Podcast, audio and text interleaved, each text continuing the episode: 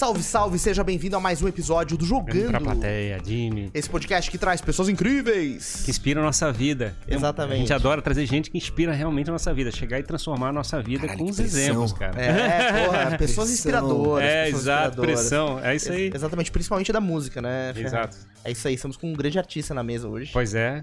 E É o- assim, a gente, vocês perderam um pedaço aqui. A gente ficou uns 15 minutos falando já É. aqui antes do papo. É, podcast eu acho que é sempre uma continuação do papo que tá rolando na sala antes. A gente sempre marca de se trombar antes. Primeiro, prazer, rapaziada, tá me recebendo aí. Obrigado, Ferrarinho Di. Tamo junto. É, Não sou um grande artista, sou Ah, um manezinho da ilha É, que faz um sim. som aí. Opa! Maconheiro, tamo junto. É isso aí. Vamos começar com a polêmica. A gente quer cortes polêmicos, cara. A gente precisa bombar o canal da rapaziada. É isso aí, é isso aí. Opa, ele é parceiro, eu gostei. já faz o corte. Então é isso aí, galera. A gente já vai voltar pra esse papo com o Eltin MC aqui, ele que tem eh, mais de 20 milhões de views no YouTube com os seus clipes, mais de 10 milhões de plays nas plataformas de áudio, já fez aí collabs com grandes nomes nacionais e recentemente ganhou o disco de ouro, né? Esse cara aqui é muito fera e a gente vai tocar esse papo aqui logo depois da nossa vinheta, Dudu.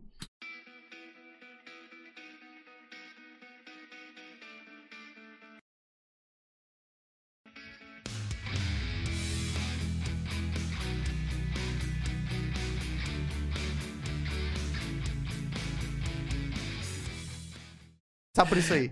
É isso aí, ó. Bem-vindo então de volta. Se você ainda não curtiu esse papo, curte para o YouTube se espalhar aqui é, e acompanhar a gente. Pega a conversa, manda pros amigos, parceiros aí pra eles acompanhar também. Manda tua pergunta, teu salve aqui no chat que a gente vai puxando. E vambora, vambora fazer esse papo, porque 22 milhões é só o país da ganja, é isso? É gente? isso. A gente tá com mais de 30 milhões nas redes, na verdade. Esse Massa. número não para de crescer, graças a Deus. Agora a gente passou um tempo aí sem lançar muita coisa. Poderia estar melhor esse número se não fosse a pandemia. Uhum. Porque não tinha por que lançar muito. Sou um cara de show, né, cara? Preciso estar fazendo show. Então Tem pra rua. tem que fazer. Tem que. Pra lançar as músicas, é uma roda viva, né? Tu tem que estar na pista, porque eu divulgo minhas músicas de maneira orgânica. Então eu tenho que estar na pista fazendo show, a galera consome no show, divulga pros amigos, que nem a gente tava conversando aqui, Sim. como é tu chegou na minha música Claro. e tal. E aí agora, porra.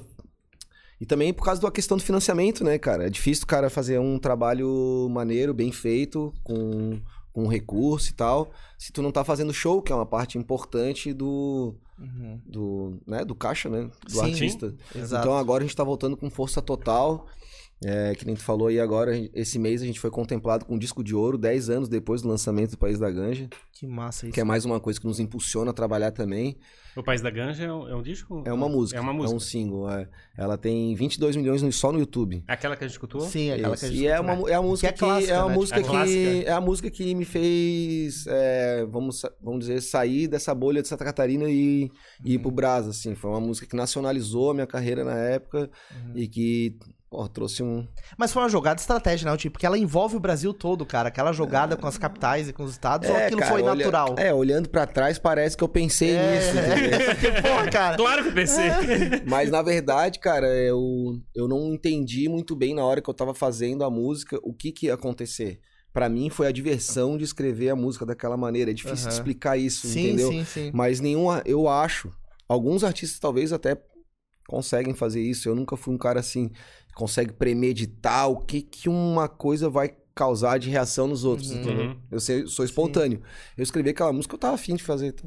Uhum. Eu tava desde 2005, 2006, quando eu lancei minha primeira música, é, eu já tinha música que tratava sobre esse mesmo tema e não tinha sido lançado, certo? Certo. Porque eu achei que quando eu fosse falar, agora eu vou falar o qual. Quando eu fosse falar de maconha, Uhum. eu teria que escrever uma puta uma música. Entendi. Não poderia ser qualquer música, porque já teria, já tinha Planet Ramp, já tinha uns caras que faziam, né, já tinha toda uma história e é, era um assunto que eu dominava muito, é um assunto que eu domino muito. Então eu teria que fazer uma música condizente. Então eu já tinha músicas que escreviam e falavam, mas eu nunca tinha lançado, irmão, até 2011. Entendi, tava tudo ali na gaveta. Isso, tal. tava na gaveta. E aí, quando eu escrevi País da Ganja, eu senti, não, essa aqui eu tenho que Uhum. lançar. Não que tava na gaveta. Tava, eu sou um cara que escreve muito mais do que lança, irmão. Entendi. Esse sempre foi o meu segredo. Aham. Eu escrevo 100 músicas pra lançar duas. Tá sempre com bala na agulha. Não, não é a questão que eu acho que a galera, ela- eles amam muito o que eles fazem, assim. Eu Uhum. acho que a galera, tipo, escreve um bagulho, nossa, eu sou um gênio. é só isso aqui, aí é um monte de rima de verbo e pá. Pô, eu sou muito crítico com a minha parada e com todo mundo que trabalha comigo, tá ligado? O Will tá ali, não deixa mentir, os caras que trabalham Uhum. comigo no show. E, e, essa, e essa parada parte de mim porque eu sou muito crítico com o meu verso, Uhum. entendeu? Eu convivi com grandes nomes da música, Uhum. tá ligado? Sério mesmo, sem, fal- falsa, mod- sem falsa modéstia. Claro. Pra mim, por exemplo, o Marechal é um dos maiores poetas do rap. E eu tive o prazer de morar seis meses com ele no Rio. Todo mundo colava lá, eu conheci todo mundo, toda a nata do rap eu conheci Animal. nesse tempo, entendeu? E também amadureceu a minha, a minha ideia de, de da música. Esse meu tempo fora lá, morando com os caras lá, o que que aconteceu? Vou, vamos resumir rapidaço. Aham. Eu fui selecionado pro Nacional de Batalha de, de Rima. Tu já viu essas batalhas de rima? Sim, tô ligado. Então tá, então eu fui selecionado em 2000 e... 2004, 2003, eu fui selecionado a primeira vez pro Nacional. Fui lá e tomei uma vaca, né? Primeira paulada, saí. Aí eu botei, só que eu fiquei uma semana no Rio. E no UTUS, que foi a batalha nacional, eu fui mal, mas em todas as outras batalhas de rua eu fui bem, mano. E eu senti que eu precisava estar lá se eu quisesse fazer a minha história crescer naquele momento, fazendo o que eu fazia. Mas tu, lá, tu muito- tava nervoso, talvez? Ou, Não, tipo, cara, foi a questão que eu não tinha nunca participado num torneio nacional, então cara. Tu foi jogado no meio da Isso, fogueira daí lá. não. E outra coisa, eu cheguei lá sozinho de mochilinha. Todo mundo tinha suas torcidas de bairro. Por exemplo, os cariocas chegavam lá com Claro. 300 cabeças. Quem escolhe o- é no volta. E eu perdi, foi no terceiro round ainda, irmão. Porque Caramba. eu empatei a primeira vez, Uhum. a segunda vez. E. O que que aconteceu? Vou falar pra vocês o que aconteceu. Chegou um cara lá que eu admirava e eu falei no meio do freestyle. E esse cara pegou e me chamou de pela saco do cara. Daí ele ganhou assim, entendeu? Foi isso que aconteceu. Só Aham. que daí eu fiquei uma semana lá, fiquei na casa do lendário Papo Reto, um MC que foi pra França agora, também tem um trabalho aí pelo mundo todo, o bicho é foda. Ele participou de filmes e tudo. E foi muito, foi muito engraçado, porque o meu principal rival das batalhas também ficou na casa desse cara. E a gente dormiu num sofá-cama, irmão. Tá? Cara. Assim, os dois na casa do cara. O cara morava numa quebrada lá em Bangu. Uhum. 40 graus, 7 horas da manhã na casa do cara. Bizarro, irmão. E aí passei 10, 12 dias lá. Senti que eu precisava estar lá, entendeu? Senti o bagulho fervilhando lá naquela época, as Tipo, aqui batalhas. que a parada tá acontecendo. Isso. E aí eu botei na minha cabeça, se eu for selecionado pro Nacional de novo, aí eu venho pra ficar um tempo. Uhum. E aí eu fui selecionado no outro ano. E aí eu já fiquei pra. Foi um Daí sinal. eu já, isso, aí eu já a sacolada, né? Esse, esse, esse berço, assim, de, tipo, quando a gente pensa lá em funk, a gente lembra do Rio. É, assim, Claro. tudo começou lá, assim, pela visão de quem tá olhando de fora. Com rap também é assim? Não, acho que o rap, o São Paulo tem uma, uma Pois é, um isso que eu ia falar. fundamental também. Mas, cara, todos os estados têm, na verdade. Aham. Entendeu? Eu acho que. É, O que acontece é que lá as coisas acontecem um pouco antes e tem mais visibilidade pela questão de ser o eixo. A gente sabe como é que funciona a coisa, né? Uhum. E, e é isso aí, lá no Rio já tava fervilhando essa cena da batalha do rap, as casas noturnas lotando, mano, Mos Def, né? Os, os gringos viajando pro Rio e estando lá, tipo, à toa, nos rolês, entendeu? Aham. Eu senti aquela vibe. E outra coisa que eu senti também é que eu não precisava ser um cara famoso pra viver da rima lá. Uhum. Papo Reto me ensinou um jeito de viver da rima, que era o quê? Fazer um monte de freestyle na noite por micharia. Isso aqui. Então tu ia numa casa noturna e falava, pô, me dá 100 pila, cara. Olha só o que eu faço. Aí o cara fala, pô, tu é bom, cara. Toma aqui Uhum. 100 pila não é nada, entendeu? Essa É. entrada é 100 pila. Então a gente rimava no Hard Rock Café Uhum. e rimava na favela pros traficantes também. Queria uma rima 5 horas da manhã no final do expediente, não, e dava 100 conto pra nós. Então a gente rimava em todos os lugares, mano. Aham. E numa noite lá, tinha muito mais vida noturna ligada ao rap do que aqui. Tinha vários rolês que tu isso, podia isso, passando. isso. E aí, então tinha lugar que tu conseguia um táxi, tinha um lugar que tu conseguia uma alimentação, tinha um lugar que tu conseguia uma grana. E, eu s- e essa era a, fa- a famosa rataria, né? O jeito de fazer o troço sem ser famoso. E só tinha jeito de fazer isso aí lá. Não tinha como fazer isso aqui aqui. Sim, tem Porque história. não tinha uma É, cena, não É, tinha volume não de, tinha, de não, pico. não tinha volume de pico suficiente pra tu conseguir viver de micharia, pô. Entendeu? E lá tinha. E aí eu me joguei, comecei a fazer essa cena, e aí comecei também a fazer meu nome, porque eu comecei a rimar em todos os lugares. Aí lá, claro, tá o olheiro da Nike, tá o olheiro do Globo, tá o olheiro não sei o quê. E aí um dia eu tava lá num evento que eu tava. que eu ia sempre na Bukowski, que era uma casa que tinha no Botafogo. E eles- tinham uma parada muito. le- Na época não existia Uber, né? Tenta imaginar, molecada, como é que era a vida sem Uber. E esses caras, eles tinham um, no segundo andar, era um lance muito underground, muito tops, muito cult, mano. Era só improviso. Uhum. E não era batalha, eram apresentações solos de improviso, que é o que eu curto fazer. Eu não curto batalhar, eu batalhei porque essa era a única forma que tinha essa era, Era era, outra maneira de, de usar essa Era a ferramenta. cena é. Hoje em dia eu faço meus shows, né? Bastante improviso. Mas na época não tinha. E essa casa era assim: o cara subia sozinho, o DJ King soltava uns beats, o Kong, na verdade, soltava uns beats. E era, assim, era altamente crítico o, o, o público. Se tu mandava mal, cara, os caras te arremessavam coisa. é, e tu era execrado. Toma assim, tu paulada. era execrado. E se tu mandava bem, tu continuava Uhum. a fazer. Só que só improviso, pensa, freestyle, uma música virando atrás da outra. Uhum. E uma noite, cara, uma mina que trabalhava na coach lá, que era minha amiga, que a gente fazia uns rolês, pá, dela falou assim: Cara, o cara da Nike tá aqui. Com certeza eles estão escoltando pra algum evento que eles vão fazer. E dito e feito, era real. Uhum. E aí, pô, peguei o veneno na noite, claro, eu já ia direto. E eu ia direto lá, só pra explicar, porque esse cara, assim, vamos dizer, a noite inteira teve uns 10, 12 MCs que se apresentaram lá. O melhor e o segundo melhor, os dois melhores, assim, ganhavam um vale táxi do Globo, mano. Cara. Que tu podia ir pra qualquer lugar com a parada. Uhum. Que era tipo um Uber de hoje em dia Sim, pago. Sim, sim. E, porra, lá tudo Sem é muito limite, era um longe. Isso, voucherzão lá tudo era liberado. muito longe. Eu, pra ir pra Zona Sul, pegava três ônibus, irmão, do meu Caralho. primeiro endereço, que era na Jacarepaguá, na Praça Seca. Então, caralho, mano, quinta-feira eu ia pra. Eu sempre acabava minha noite na Bukowski e Aham. lutava com unhas e dentes pela porra do Vale Táxi, entendeu? E Eu Jacarepaguá é perto do, da Globo, do Projac lá, não é? Cara, não, não, não, não, não. Ali Não, é é? Horto Florestal. Ah, tá. é lá na Zona Sul, lá. Entendi. É, Eles devem ter um monte de. Unidades. De unidade e um monte de bairro Sim. lá, né, velho? Também posso estar falando Porque, por- besteira, porque mas tem lá. esse rolê da, de uma galera também que vai pra lá. Era pra bem tentar... de quebrado quando eu fui Sim. morar lá. Quem, eu fui morar na casa de um outro MC que queria vir pro Floripa. Uhum. Foi assim, eu fiz um trampo pra Brasil Telecom na época. Os caras estavam lançando o chip do hip hop. Aí o Binho, que era um grafiteiro super famoso, ele é ainda do terceiro mundo, ele é um dos percussores da cultura do grafite no Brasil. Veio de São Paulo contratado para essa empresa, fazendo o quê? Contratando os jovens talentos de cada estado. Então eles fizeram em todos os estados essa ação. E eu me lembro assim que eu ganhei uma fortuna, mano, pra fazer freestyle, que eu nunca tinha ganho na vida. Assim, era Ah. papo assim de. Vamos lá, vamos voltar pra 2007, 2008. E os caras falam assim: Elton, a gente tem um trabalho aqui que vai ser três finais de semana. E é uma hora, duas horas de apresentação de tarde e duas horas de apresentação de noite. Então em Floripa era assim: de tarde a gente chamava na Praia Mole e de noite na Lagoa da Conceição. Eles chegavam com uma van, pá, estacionava a parada, e Uhum. o cara divulgava a parada. E era sábado e domingo. Hotel, não sei o quê. Mil reais por apresentação. Putz, Três final de semana seguidos. Mano, era o um real, era um por um no dólar. Aham. Eu quero explicar isso aí pra você.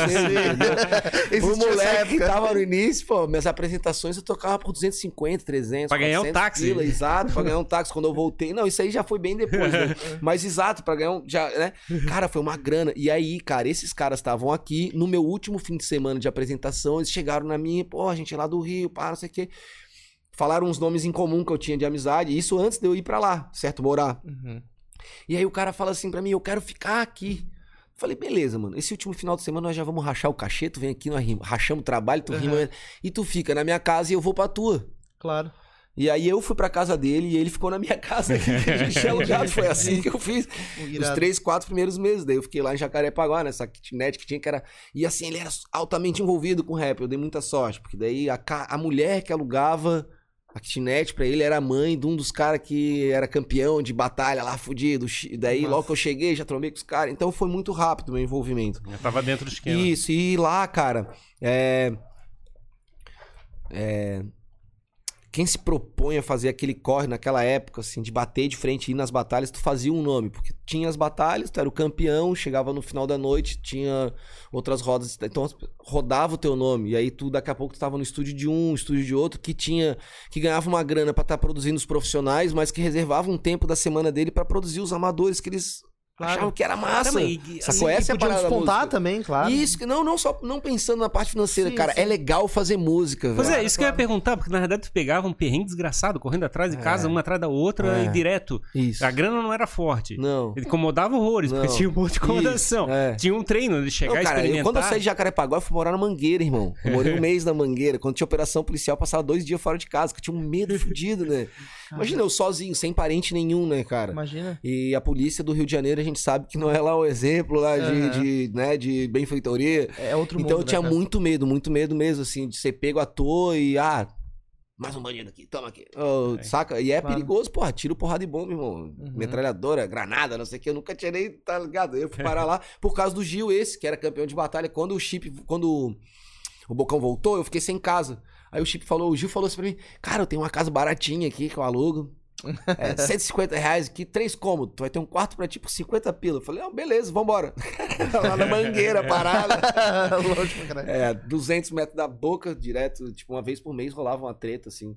E aí eu durei pouco. Aí logo, quando eu fui nessa apresentação da Bukowski que eu tô te contando, que tava o cara lá, e por- essa noite pra mim, ela marcou minha noite lá, porque aí eu peguei, pô, o cara da, o cara da, da Nike tá aqui, não sei o que, eu vou Mas, tipo, o, o cara ia fazer um evento da Nike e Isso, queria, eles iam fazer um evento alguém. público e estavam escoltando Claro. é, é, artistas é, é, anônimos, né? Anônimos, pra fazer sim. freestyle, assim. Aham. Eles fazem isso aí direto por lá. Claro. E aí eu fiquei sabendo a parada, pô, rimei 40 minutos direto, né, cara, de freestyle, assim, um, algo inédito, assim, uma parada super complicada de fazer. E aí o Marechal tava lá. E aí ele olhou assim, não. Aí ele rimou uma hora. Só pra, né? Claro, o cara é uma lenda, é. É, exato. E aí, logo que ele desceu, cara, ele veio direto falar comigo. Tá fazendo o que aqui? Pá, já te vi nas batalhas, não sei o que. Eu tô fazendo meu disco, já tenho mais 5, 6 gravados. Quero voltar pra Floripa com um álbum e tal. E, e é isso, tô aí. Aí, não, vamos lá.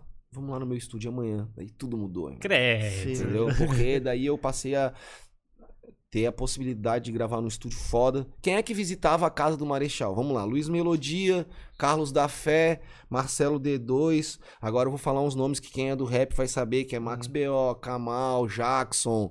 Cara, todo mundo que tinha um trabalho relevante na época, se tava no Rio de Janeiro, fazia uma visita do da Café com Bolacha na casa do Marechal. Que entendeu? animal, velho. E aí eu aprendi muito com essa rapaziada e, claro, eu vi eles gravando. Então eu cheguei lá verde. Eu nunca me esqueço uma pergunta que ele me fez no primeiro dia. O que que tu vai fazer com a música que a gente vai gravar aqui agora? Tá, a gente vai gravar uma música. Uma puta de uma música. O que que tu vai fazer com ela? Eu, aquilo ali me pegou assim de surpresa, né, Aham. cara? Assim, é, o que que eu vou fazer com a música, né? Boa pergunta. eu vou postar, mano, e o bagulho vai explodir. e ele falou, tá louco, cara. Não é assim. Fica aí. Fica aí e vai olhando. Aí eu Uhum. fiquei seis meses. Quando foi a hora de de eu gravar mesmo, eu já tinha umas seis, sete músicas gravadas. Presta bem atenção no que o cara fez. Daí. Faltava uma semana pra eu vir embora pra Floripa, eu não tinha música gravada nesse estúdio ainda. Eu tava seis meses lá já. Cara, imagina a ansiedade do Morando cara. assim na sala. Eu morava em cima das minhas roupas, raça. Eu mudei pro Rio de Janeiro só com roupa. Não tinha Uhum. nada, não tinha dinheiro, não tinha porra nenhuma. Eu fazia minhas roupas assim, as minhas roupas era minha Caminha cama. Eu tal. dobrava um lençol em cima das minhas roupas, dormia clara, clara, quente pra caralho. Nunca passei frio. Né? e aí, cara, faltando uma semana, a gente começou a estudar minhas letras. Te lembra que eu falei que eu já tinha letra de maconha desde aquela época? Claro. E aí a gente olhou assim, e ele que escolheu e falou: não, não, essa aqui. Essa aqui é diferente do que tá vindo aí. E era Mercenária Juvenil, a música que eu lancei em 2005. E. E aí a gente começou a gravar, a música tá pronta. Caralho, ela batia como nenhuma outra, né, velho, das minhas e tal. Aí ele falou: beleza, vamos lançar essa? Vamos. Tá, tem que jogar todas as outras fora, tu sabe, né? Caraca. Daí assim, co- tipo, essa vai ficar muito foda. Que terrorismo, irmão. Eu Assim, não, cara. Como é que tu vai lançar uma música aqui, feita aqui, gravada num Newman, mix, né, passando por um Avalon e mixada pelo Damian 7, não sei o que, e tu vai querer botar junto com essa outra música aqui? Não tem Uhum. como. Não rola. Não rola. E aí, tipo, ah, mais uma vez, uma, mais uma escolha, né, cara? A música é um monte de escolha, né? Primeira vez que eu cheguei no estúdio dele, cheguei com as modelos, tudo, pá, né? Ele falou, ah, vem aqui em casa amanhã. Eu falei, beleza, vou chegar lá igual um pá. Vou chegar arrebentando. Liguei pras minas mais bonitas que eu conhecia na cidade. Falei, cara, preciso de uma carona amanhã pra ir lá pro estúdio do cara lá delas. Ai, não, vamos. Beleza, passa aqui que nós vamos lá. Chegar na moral. Passaram lá, me pegaram, cheguei lá na porta do cara, interfonei. Ding dong. Ele desceu. Eram duas portas, uma de vidro e uma gradeada. Ele abriu a de vidro, olhou as minas tudo e falou: Ó, que legal. Entra aqui, eu quero falar contigo. Eu, nós vamos comer essas minas aí ou nós vamos gravar uma música? É tu que escolhe. Tem que escolher uma das suas opções. Eu falei, pô, eu, aí eu olhei lá pra fora. Obrigado pela carona. Tô subindo. Fechou, vou gravar uma. É, cara, então isso é foda, porque um, eu tive que ter essas escolhas um milhão de vezes. E lá eu aprendi a ter essas escolhas. Essa foi a verdade. E eu Ah, uma fiquei- parada de, da maturidade também, né? De ter Isso, amadurecimento porque quem na- olha, assim, isso eu vejo muita galera de hoje em dia também ainda cometer esse erro, assim. Eles acham que a vida de artista é aquela Glamour. Aquela Mas também, mas também foi um pouco de escola, né? O cara lá tinha a Claro, manha, tinha o claro, jogo, aí chegou. Eu ti e aprendi trouxe, muito com cara. muita gente. Aprendi com muita gente. Não só com eles, mas daí também com todo mundo que eu acabei trombando lá, né? E os caras são de business, né? Pelo tô vendo. Claro, Porra. exato. Daí eles estavam fazendo. Na época eles estavam fazendo disco pra oferecer pra Sony, pra Warner, né? Então, Era, tipo, tava trabalhando. Um dos trabalhos deles, por exemplo, era do Jackson, aquele do som do diamante, o som do motel, te lembra? Eu queria ir pro, pro motel, te, eles le- estavam fazendo pro o céu. Eles estavam fazendo o outro Uhum. disco dele pra oferecer pra Sony, pra Warner, que era o Marcelo D2 que tava patrocinando o disco, entendeu? Tô ligado. Pra poder lançar a parada. Que massa. É, Cara, essa história que tu falou aí, da, esse negócio da, da ostentação, né? Tipo, é, a música tem muito isso, né, cara? Tipo, todo mundo que sonha em viver da música e conseguir é, uma vida melhor, conseguir eu acho construir que a essas música coisas. não tem ostentação em si, eu entendi o que tu tá falando. Tem gente que É, exato, isso que eu quero dizer. música. Mas o que a música mostra Porque o que ele fez foi separar, tipo assim, ó, é o que é uma vida é... fácil, né? É. As pessoas acham assim que é uma vida fácil. Porra, a Ivete Sangalo, ela não é uma, uma artista que ostenta, Não, sei, certo? é. Certo. mas tu olha pra ela e tu vê a ostentação. Sim. Porque ela tá sempre de folga, né, pai? tu já viu stories dela ralando, lavando uma louça? Aham. É, é isso que a galera olha assim, acha, caralho, minha vida vai ser essa, ficar viajando pro Brasil inteiro. E, pá. e tem isso, né, cara? Eu sou abençoado, eu viajei pro Brasil inteiro, eu fui pra todas as regiões, toquei em quase todas as capitais do Brasil, velho, Animal. tá ligado? Eu fiz, porra, ab- históricas, ab- abri show de 50 Cent, abri show do Scalifa, abri show do Nossa. Planet Ramp, toquei com um DJ Malboro Uhum. no, no, sei lá, em em BH, no Mercado das Borboletas, que era um bagulho assim, mano, Uhum. não tem nem como te Tá, explicar. e, como, e como é que foi essa transformação da, da experiência que você teve ali? Tava correndo atrás de um táxi, Cara, daí eu coisa acreditei parecida. muito, eu acreditei aí muito. teve Não, daí essa chegou o chance. final, o que, que aconteceu, cara? Quando eu gravei essa música com ele, minha grana tava acabando, eu já tava num lixo fudido, mas eu tinha uma música e eu, eu senti que tava no momento e eles também, a gente, cara, tu tem que ir pra tua terra pra tu ser o cara lá, porque aqui já tem um monte de cara pra ser o cara. Uhum. Tu tem que ir pra lá, lá não tem ninguém. Agora tu vai aí tu chegar viesse, lá, viesse tu pra vai... cá E aí eu vim. pra vender. Pra, Pra trabalhar, pra continuar trabalhando. Pois Não é, mas eu não tinha essa ainda, eu não, ainda não tinha essa mentalidade de vender o produto. Eu tinha a mentalidade de conseguir viver a vida da música, irmão. Uhum. Isso eu botei na minha cabeça muito cedo. Eu falei, cara, eu vou viver dessa parada e foda-se. Se eu tiver que virar um mendigo e me apresentar na rua, eu vou. Uhum. Mas eu vou pras cabeças. E aí quando eu voltei, cara, tinha o DJ Plock, DJ não, uns caras que já estavam na cena. Eles sabiam que eu tava voltando do Rio com essa bagagem.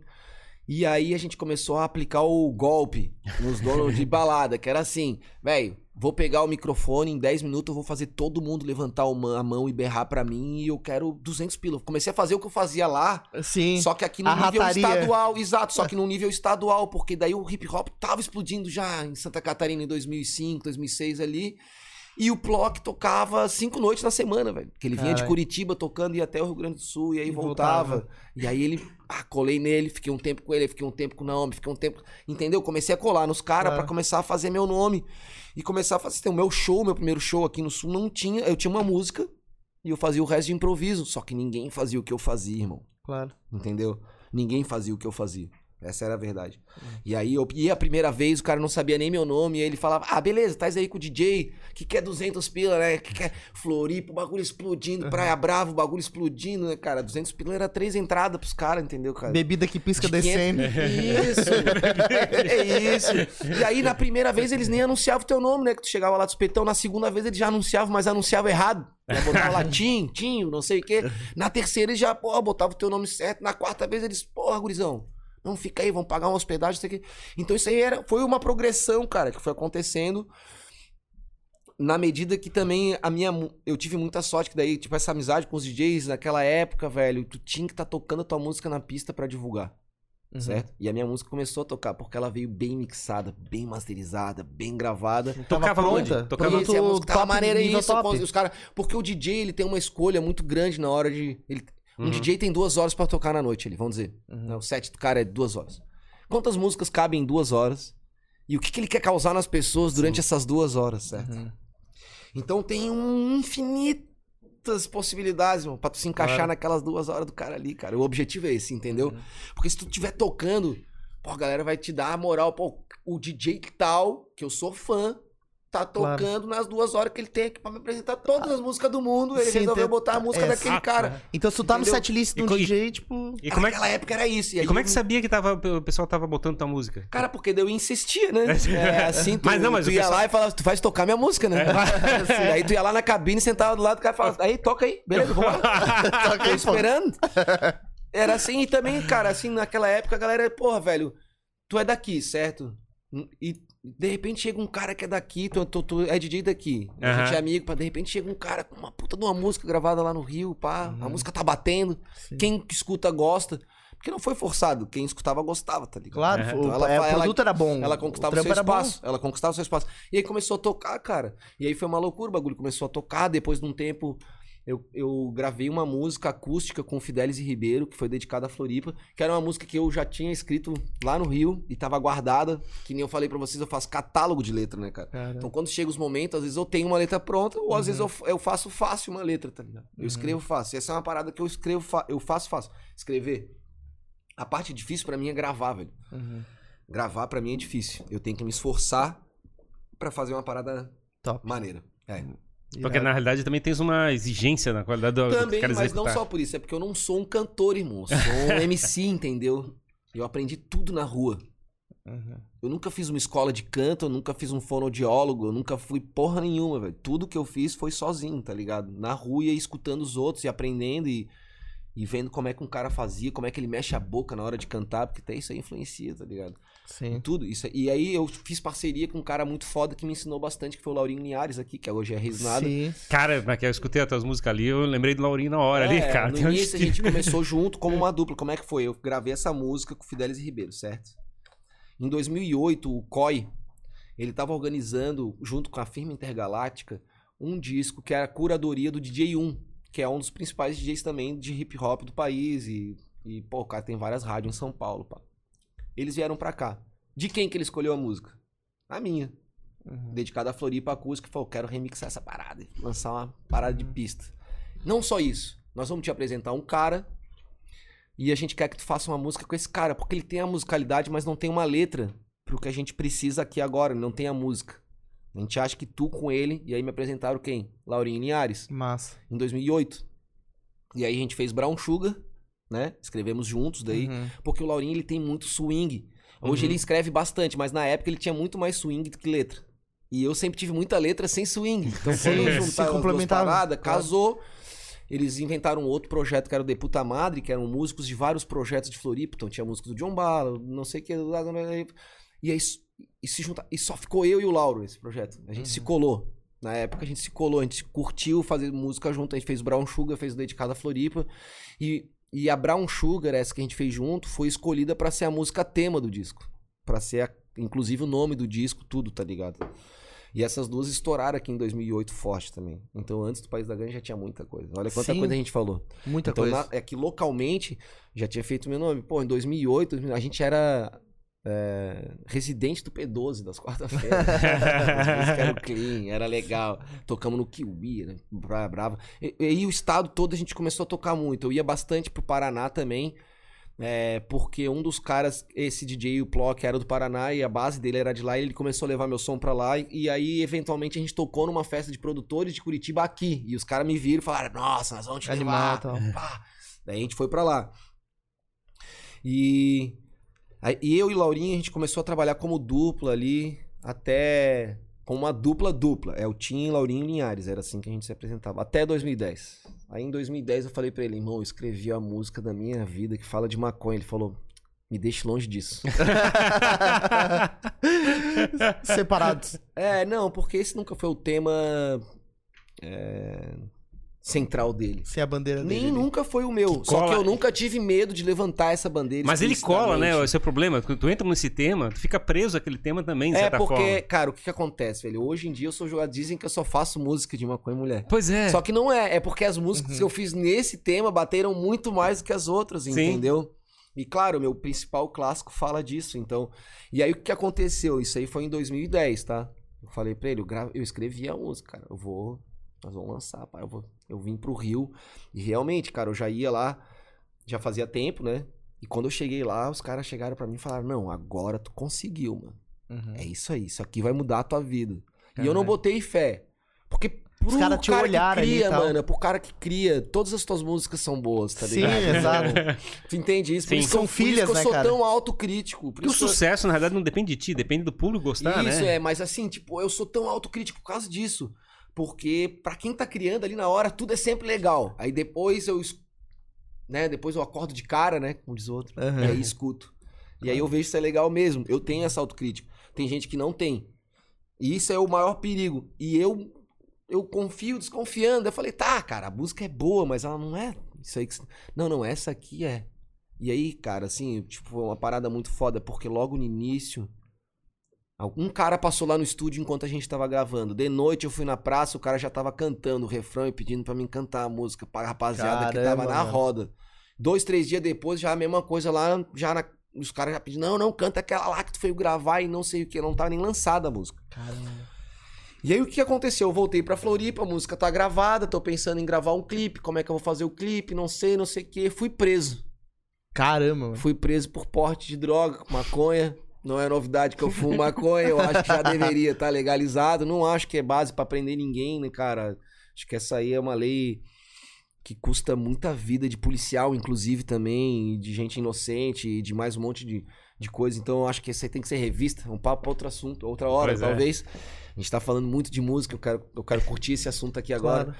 E aí eu ah, fiquei quatro meses preso e os caras lançaram minha música enquanto eu tava preso. Que loucura, mano. Entendeu? Eles Mas falaram isso- assim. Porque é rap, né, cara, também, entendeu? Sim, sim. Tu Mas tem- isso não gera bis também, cara? O É, um buzz pouco do- sim, claro, porque ah, o cara lá foi preso, não sei o quê, parará, daí, pum, lançou a música. Aí os caras, lançou a música da cadeia. e que Várias racionais, o cara histórias. tá preso e lançou a música. E o bagulho já hypou, o bagulho explodiu. E logo que eu saí, foi alguns meses depois, dois, três meses depois, eu já saí. E aí, cara, o bagulho tava hypado, velho. E eu comecei a ganhar dinheiro, viado. E Imagina. aí o cachê subiu muito e eu não ficava mais parado. O dinheiro vem do quê? Da- Do show? Dos shows. É, eu não, eu não tinha nem como ganhar dinheiro digitalmente ainda, porque olha só Pois é, que né? É, é, tipo, né? a Eu vou música- te falar uma parada, É, agora vai chorar. Até 2008, 2009, eu não tinha saco pra postar minhas músicas. Quem postava eram outros caras que eu autorizava. Mano Eu não tinha nem canal do YouTube. Meu canal do YouTube eu lancei mais ou menos nessa época do País da Ganja. Entendi. Que os caras criaram e lançaram pra minha parada. Eu não criava nada, irmão. Assim, eu... Mas essa música, assim, é- As coisas aconteceram pra mim porque tinha que acontecer, mesmo. É, porque, ah, é. porque assim, eu, eu só me focava em fazer música. Esse sempre foi o meu foco. Todas as outras partes falavam, cara, isso aí vai acontecer naturalmente, mas porque que essa foi a minha loucura, mano. escola. E hoje eu entendo que não. Hoje eu já É que tem muita coisa em e a- volta, E né? eu acho que mudou também. Também. Naquela época, se o cara fizesse uma música muito foda, orgânica, ela ia. Uhum. Hoje não vai.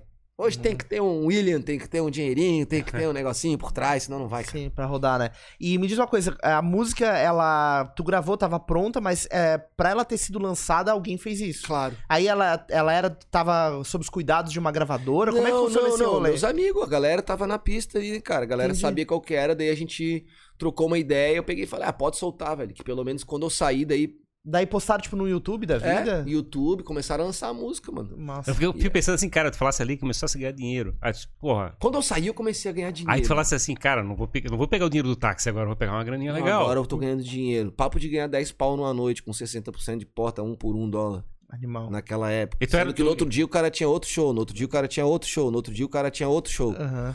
Então aí comecei a guardar um recurso. Eu trabalhei no verão, levantei um cash.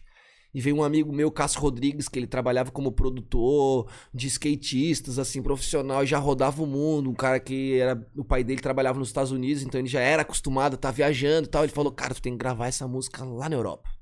O clipe. Vamos pra gringa. Lá na Amsterdã, pra tu poder filmar as flores, poder filmar a parada. eu falei, cara, mas vai ser meio estranho isso aí, porque o país da ganja fala todas as cidades capital do, do Brasil. O bicho Aí eu vou gravar o clipe lá na Europa. Não, é perfeito, ele falou. Aí eu entrei na onda dele e falei, não, mas é perfeito mesmo, porque a gente vai mostrar o que o Brasil podia ser, cara. Com a, a lei certa, certo? Claro. E tem outra, nunca poderia mostrar o que eu mostrei no clipe aqui, porque aqui seria apologia ao crime. E lá não é apologia a nada, porque eu só tô fazendo uma Eurotrip, né? Sim. E filmando a parada, né? tipo, a legislação lá permite, então é isso, é tipo, o vídeo ele precisa obedecer à legislação da onde ele tá sendo produzido, porque even- é, eventualmente ele vai ser vinculado no mundo inteiro. Uhum. Sim. Então, Esse foi um hack isso- animal, né, cara? Isso, com certeza. Jogada- e aí, jogada cara, ele foi um dos primeiros clipes de rap nacional inteiramente gravado no- na Europa, de todo o Brasil. Ele foi o primeiro clipe do Brasil, e aí contando com todo mundo.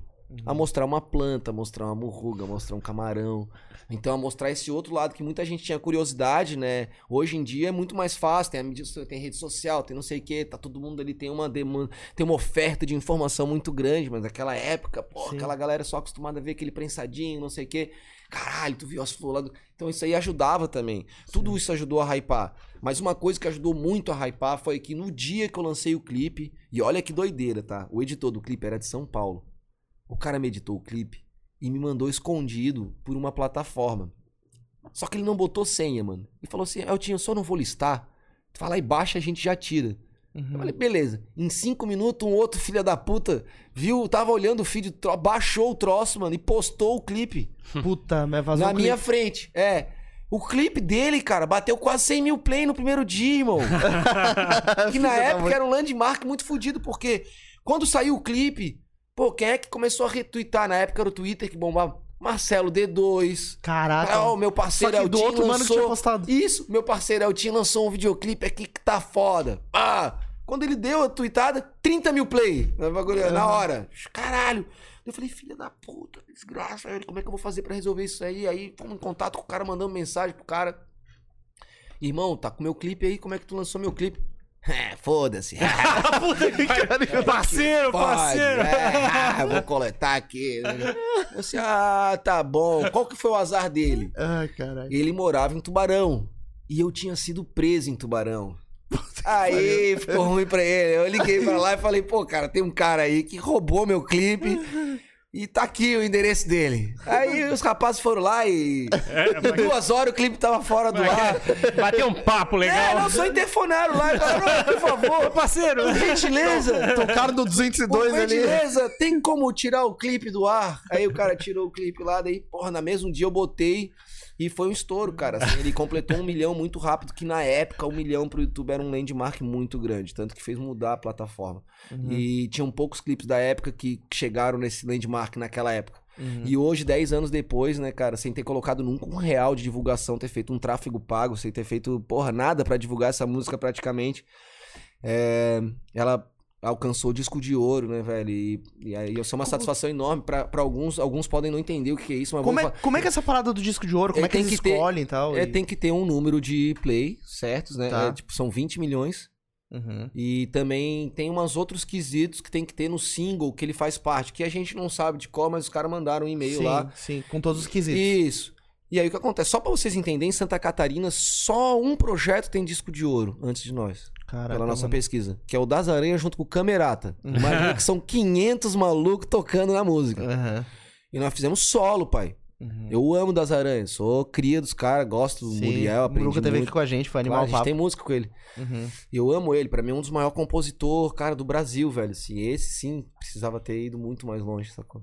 Sim, sim. É. E aí vocês conquistaram então o disco de ouro. É isso, cara. E a Animal. gente recebeu esse mês, estamos pra ir lá em São Paulo receber a placa agora. E é só a gravadora que pode te apresentar isso, ou o selo ou distribuidora, né? Então, Entendi. A gente vou- tá com a Symphonic agora. Uhum. Quer mandar aquele abraço, né? Animal. Aquele abraço. Eu vou, vou puxar os comentários aqui, a galera tá comentando. Antes disso, só quero lembrar o pessoal que a Tem gente tá... comentando? Tem, pô. Sério? Pô, a galera tá aqui Pô, bombando, galera, vocês são legal pra caralho. É isso aí, é isso aí. Antes de puxar os comentários, só vou lembrar o pessoal que a gente tá indicando aqui algumas ferramentas pra quem quer começar a produzir conteúdo na internet, quer- lançar sua música, né? Quer lançar o seu clipe, é, quer lançar um trampo novo, pode usar o Card, que é uma ferramenta de site one page, rapidinho ali você entra, 5, 10 minutos tá com o sitezinho pronto e já tem uma presença online aí pra divulgar o teu trampo, beleza? Então, cola lá no Card, o link tá aqui na descrição e seja feliz, beleza? Vamos puxar aqui os comentários. Ah, o Orlando Nogueira mandou, vamos monstro, já tô aqui esperando, ele já tava antes de começar o papo. O Zé Budelic, é nome, nome Zé interessante. Zé Bulic. Zé Budelic, Zé É. Budelic, isso aí. É, mandou vamos mestre. É, Tem Michel- algumas figurinhas que são carimbadas em todos os lugares que. Sim, sim. que são os maiores fãs, entendeu? A gente Tá. tem um grupo de Telegram que a gente entrega um conteúdo exclusivo Massa. e troca uma ideia mais pessoal e tal. E essa galera é tudo do grupo do Telegram aí. Eles vão... Parceiro, A gente parceiro. avisa, a gente é. avisa que vai estar em algum lugar, eles vão. Eles estão lá atrás, esperando. É. estão lá já com o cigarrinho na É isso aí. esperando. O Michel Ribeiro também acompanhou, disse aí sim, é, sabe que rap boa, man, não sei o que, mandou um abraço. É, o Michel também perguntou aqui se em Curitiba vai rolar, vai ter alguma coisa em Curitiba? Cara, a gente previsto? tá com um orçamento agora pro estado do Paraná, a gente tá com Londrina, Curitiba aí. Ponta Grossa, Pato Branco. E a gente tá analisando os orçamentos, tudo. A gente vai lançar música agora, final do mês. A gente crê que vai acelerar mais as contratações, né? A gente tá torcendo por isso. Eu vou lançar mais uma música que se chama Droga Predileta. Essa música aí, ela foi gravada aqui. é, já tem clipe, já tem tudo. A gente lança a música com clipe no dia 1 de abril. E, e a gente também tá com essa tour do País da Ganja 10 anos, né? Agora o disco de ouro deve dar mais uma impulsionadinha também nas Claro. contratações. E, e até o Zé Budelic perguntou se vai ter País da Ganja 2. no- Cara, então, isso é uma coisa que muita gente me, Cobra. me pede e me cobra. Porque tem essa cultura do rap de fazer a versão 2 da música que deu muito certo, certo? Hum. Só que como é que eu vou escrever País da Ganja 2? É tipo, pra, na, minha, na minha cabeça era uma música única. Saquei. Porque o jeito que eu transformei o. o- qual que é o segredo do sucesso daquela música, cara? Ela teve que ser infinitamente boa, velho. Não ia querer falar nada, entendeu? Pra Sim. poder competir com os caras sem mídia, sem porra nenhuma. E parte da qualidade dela foi o verso. Parte da qualidade foi a batida que o Luiz Café conseguiu Uhum. fazer uma puta de uma música instrumental. A gente puxou a véia do tapa da pantera, né? Finada. Deus a tenha. E. A gente conseguiu botar muito elemento naquela música maneira que fez ela hypar. Mas um de- desses elementos é o verso. E o verso ele foi construído uma maneira que eu construí já dedicado a Floripa. Se tu for pensar bem, o País da Ganja ele começou a nascer no dedicado a Floripa. A última parte da música dedicada a Floripa, que vem ali, né? Pra Floripa eu dedico meu amor, a minha rima, tapa na bunda da brava, um fino com a Joaquina, a mole não me dá mole, namora com o Campeche, a Lagoinha do Leste, mora sozinha. Eu já tô personificando lugares. Sim. E eu tô dando qualidades humanas pra esses lugares. Isso é uma coisa que eu inventei aqui. Tá ligado? No rap, Sim. pelo menos. Animal. Entendeu? E isso é a. É a característica principal dessa música do País da Ganja. Uhum. E não tem como refazer o troço. A não ser que tu refaça, mas vai ficar um negócio assim meio forçado. Sim. Eu tenho escrito, não vou dizer que eu desisti. eu tenho escrito várias vezes, porque se eu lançar o País da Ganja 2, é, zilhões, pai. 40 milhões. É, hoje em dia o game mudou, é muito mais fácil atingir os números. Mas uma coisa que a gente tá pensando em fazer e que na verdade já tem aí até um pessoal interessado é organizar uma cipher, não sei se vocês conhecem o conceito de cipher, Não. que é quando se reúnem vários MCs Uhum. e eles escrevem, gravam e fazem o vídeo no mesmo dia. Ah, tô ligado. É tipo um hackathon de rap. Isso, Na da tecnologia tem o hackathon, que é tipo, tu Isso. junta todo mundo, faz um aplicativo e tal. É, isso é primeira mão, porque foi o que a gente Massa, tá massa. conversando Exclusivo, Dudu. Larga exclusivo aí, ó. Porque a gente tá indo segunda-feira pro Rio até pra organizar esse tipo de coisa. Vou gravar mais umas lá com meu parceiro Terror tal. É, Então a gente tá pensando em chamar alguns nomes grandes do rap nacional a fazer essa cipher, que seria uma segunda versão, mas uma homenagem ao País da Ganja, não um País da Ganja 2. Entendi. Entendeu? Uhum. Que eu também. Ô, galera, Cara, bota é o que eu- capacete que lá vem pedrada, né? É, Isso aí. Esse, Então, é, parece aqueles filmes de, é é, de, de Hollywood, né, da Marvel, coisa parecida quando faz a versão 2, quando faz não sei o quê. É, Cara, parece Sempre dá uma caça-níquel. cansadinha. É isso. Parece isso. caça-níquel. Isso, isso. Cara, e também assim, ó, eu vou falar pra ti. Em 2016 eu entrei nessa onda aí de tipo, ah, minha música tá muito mercadológica. Ah, o artista sempre entra nessas pira. Aí eu comecei a fazer EP de samba, música conceitual e outras ondas. E eu passei dois anos nessa onda aí, cara. Tipo, de 2017 aí até 2019, 2020, eu fiz vibezinha de verão, que daí tem Lucas Luco, tem. Mas não é um disco comercial, é uma música bem conceitual praia, que eu era afim de fazer e não conseguia lançar no meio do meu projeto, entendeu? Também tem ah, com a Anira Whaler um EP de samba. Você já chamaria a Anira- a Anira Whaler? Não, Ela é não. bem legal pra chamar, chama ela Massa, aqui. Ela tem massa. uma história bem maneira e é bem. e é uma música. É uma puta de uma música. É muito Irado. foda o trampo dela. Irado. E, E- Como, como é que foi, cara, fazer esses trampos assim? Porque, pô, daí explodiu, nacionalmente conhecido, vários é, rolês, show. Mas como é que foi trabalhar com outros artistas, assim, também com essa visibilidade nacional, né? Ah, não, dos os caras são muito maior do que eu, né? Todo mundo que a gente citou aqui é bem maior do que eu. Mas é loucura Fora- isso, né? Deve ser massa pra caramba, assim, ter essa troca, né? Cara, eu, se eu te falar como é que foi, tu fica de cara. Uhum. É o seguinte, em 2018 eu contratei uma mídia social. Aham. Eu senti a obrigação de contratar alguém, porque é, tava, minhas redes estavam abandonadas, né? Praticamente isso. Eu faço, mas eu faço de um jeito bem amador, vou lançando as fotos ali e tal. Mesmo no- durante a época de sucesso, tudo, cara. Eu nunca tive preocupação em Sim. criar um personagem ou Contar uma saca? história muito bem pensada tal. Pá, hoje em dia eu vejo a importância disso aí, não tô. Mas eu sempre fui muito roots, muito raiz. Aí em 2018, cara, comecei. Eu saí dos escritórios que eu tava vendendo meu show, falei, vou montar meu próprio escritório. Aí contratei uma mídia, contratei um RP, peguei um cara pra vender show, já sempre tive, né, gente pra vender show e tal, mas naquela época peguei um cara só pra trabalhar só pra mim no caso, que não trabalhava com nenhum outro artista. E aí a Diana Dias, que era a RP e que também fazia mídia social, ela chega pra mim e fala: "Ó, tu tu já a gente tava organizando Vibezinha de verão já, que eu tava um pensamento assim, eu quero fazer um EP voltado pro verão Floripa, uma parada mais acústica. Eu conversei com o Vini Fernandes, que é o cara que também me ajudou bastante nesse projeto, com, o- com o Marcílio Filho de Tubarão, que era outro cara que também ah, vamos se juntar pra fazer esse som, não sei o quê. A Diana tava ali. Tu sabia que o Lucas Luco te mandou uma mensagem dois anos atrás? mano?"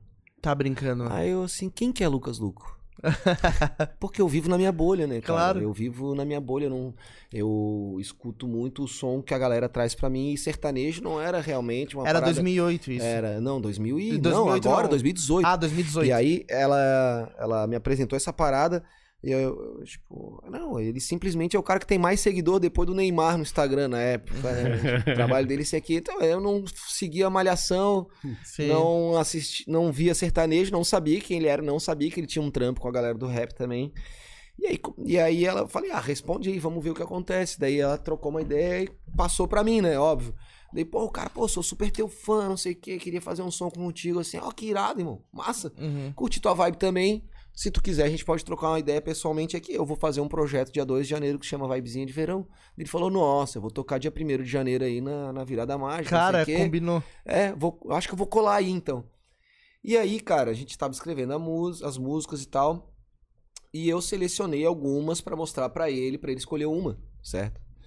E aí ele chegou lá na minha casa, faltando uma semana, assim, no caso do Lucas Lucas, assim, daí a gente mostrou as músicas. Nossa, eu quero gravar essas três aqui. daí rolou essa, assim. Então, assim, com a galera, cara, às vezes a galera não entende, mas é, a música, o músico, velho, hypado ou não hypado, ele vê, o, ele vê a qualidade e o talento. Uhum. Entendeu? Então tem uns caras, às vezes, que são super hypados e na cabeça da galera, a galera pensa assim, nossa, esse cara é um puta um músico. Mas na verdade ele admira uns caras bem menor do que ele. Hum. Sacou? Sim, e isso acontece o tempo todo. Eu tenho um monte de cara que eu admiro que, entre aspas, não que é menor, mas que tá numa posição agora Claro. de menos destaque. Tá em outro Vamos lá, momento isso. da caminhada menos do cara. destaque, menos destaque. Porque não, não. Nem todo mundo vai, vai, vai alcançar o destaque que o Lucas nunca alcançou na música, irmão. 20 Claro. milhões de seguidores, não sei o que, e paga. É difícil. Não é fácil. É todo um trabalho de um escritório, de uma parada. O cara também é super talentoso. O cara tem ele que ser bom tudo. e tem que saber se expor, Não, não apresentar. só isso, cara. Tem que ter um conjunto, porra. É, não o jogo, vamos- não é vamos todo ficar jogo. me- O É. cara é bonito, o cara é, ele é malhado, ele é bem Mas, cara, eu, eu- eu posso ter tem- errado, mas eu vi, conheci a história do Lucas Luca, ele estudava publicidade e ele começou a estourar no Facebook, fazendo o rolê dele dos posts ali. Isso, eh, é uma fazendo parada um trampo muito louco dentro do Facebook. Ele pensando assim, era doideira, Sim, cara. claro, Sa- cara. Ele saiu de Minas, que era a Irmão, cidade dele, foi pra São Paulo fazer Todo artista Trabalhava em todo loja tal. artista, antes de ter um escritório, antes de ter alguém que vá realmente sustentar aquela parada e levar pra. O cara teve que fazer um corre sozinho. Sozinho. Sim, porra. Se virou. Na- e aí cada moral. um focou numa coisa. Por isso que eu falo pra vocês, eu focava só no verso, porque a minha escola era essa. assim, Eu quando eu olhava uma música que o verso não era tão lapidado, mas que fazia sucesso, eu ficava assim, ah, pô, mano, essa bosta aí. sucesso. eu, eu não entendia que tem um milhão de caminhos e que nada é melhor do que nada. né? Sim, sim. Na verdade, tu tem que cair no gosto, né, cara? E pra cair no gosto tem um milhão de fórmulas, né? Sim. Claro, pô. Entendeu? E a, Nenhuma e a mistura, fórmula é mais né? válida do que outra. É porque Sim. quando a ferramenta é. tua, se tu vê um podcast lá, tipo, pô, o cara tá com um pano verde lá que aparece lá atrás, feio, com os microfones ruins, com a captação. Sem um Dudu, É, sem um o grande sem um Dudu, pra grande tá Dudu. mixando e masterizando a parada lá. Vai falar, pô, como é que esses caras fazem sucesso? Uhum. Sim, sim, sim. É assim um pouco. E isso aí a gente vê em tudo. Por exemplo, tem música que é mal mixada e masterizada que fez sucesso pra caralho. E teve Uhum. música que foi investida Milhões. centenas de milhares É. de reais e não virou. E não virou. Mas é louco, né, cara? Também não tem muito como, como prever o que vai acontecer, né? E hoje tem outros fatores que influenciam, né? Eu tava vendo essa história do, do TikTok, por exemplo, né? Tava analisando e conversando até com um parceiro que é de rádio. O cara falou: olha, hoje muitas rádios pautam o seu, sua programação pelo que tá bombando no TikTok. Claro. Aí, porque, Claro, porque lá no é TikTok claro. tem um pedacinho e o cara quer escutar a música completa, daí o cara cola na rádio. História porque- engraçada sobre que loucura. O Will assumiu a conta Fez dancinha. Fez e dancinha, aí não. ele falou pra mim assim, cara, tu não tens uma conta TikTok? Eu não tenho uma conta TikTok. Nós temos que criar uma conta TikTok. Vamos pegar aquele teu Reels, o primeiro Reels do teu clipe, que fez bastante sucesso no Instagram, e vamos lançar inaugurando o TikTok. Duas horas, ban. Ban eterno. Ban pra sempre. Caramba, mano. ban permanente até que se entre com recurso. Caraca, como é que rolou isso? Duas horas. É um pedacinho do clipe. Sim. É que é outra vida, né, cara? Aquilo ali é pra um público teen, né? Sim. Uhum. Bem voltado pro público teen. Sim, sim. Que é o público que faz milhares de plays. Sim. Entendeu? Ah, Ferrari, tu quando gosta de um som, tu escuta quantas vezes no dia? Pois é. Quantas vezes tu consegue escutar uma música que tu gosta no dia? Ah, algumas vezes, uma, uma duas vezes, no máximo. máximo. É. Eu vou te explicar isso aí. Tu te lembra quando tu era adolescente? Quantas vezes tu escutava a música monte. que tu gostava? É, um monte. Muitas vezes, né? Nossa, no mesmo velho. dia, né? Fita cassete, E tocava, tu te lembra. loop, aquela Tá, porra. agora vamos voltar. tu consegue voltar até os teus 10, 12 anos, 8 anos, 9 anos? Quantas vezes tu conseguia escutar a música que tu gostava no dia? E agora volta a mais. Um bebê, se tu deixar, mano, ele fica em loop eterno. Aham. Quem é pai sabe.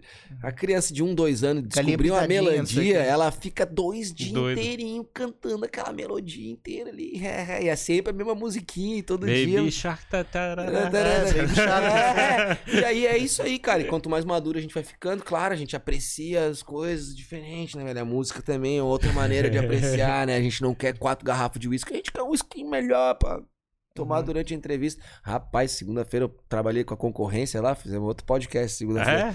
Foi uma garrafinha em três cabeças em três horas, hein? Caramba, mano. Ah, passei vergonha. Aqui eu sinto que vai ficar, aqui eu sinto que vai ficar mais, mais, mais classudo. Muito top, cara. Muito massa. Dudu, Dudu, por favor, me, me fala aí. O som tá bom? Tá dando pra se ouvir? Eu não... Fala aí. Eu pe... É? Fala no microfone, fala no microfone pra gente te ouvir. Esse é, esse é o Dudu, galera. Será que ele vai falar mesmo? Não acredito. Será? Grande Dudu. Tá bom, tá bom, tá bom. É a voz dele! olha só, Dudu. Cara, tu foi o único cara que conseguiu fazer o Dudu Eu quero falar. falar pra vocês um negócio, cara. Eu nasci predestinado a quebrar barreiras, irmão. Ia ser o pioneiro em muitas coisas. Agora, mais uma coisa que eu fui pioneiro, Dudu falando aqui. No podcast. Pra vocês podem me agradecer. E eu não falei isso ainda, mas vá apertando aí, clicar de curtir, compartilhar e seguir aí, que a rapaziada tá fazendo um trabalho bonito pra caralho. Massa. Tô super Oh, feliz gostamos, aqui. gostamos. Pô, Já tô ficando bêbado. Quando É eu começo a agradar, é, já tô ficando bêbado.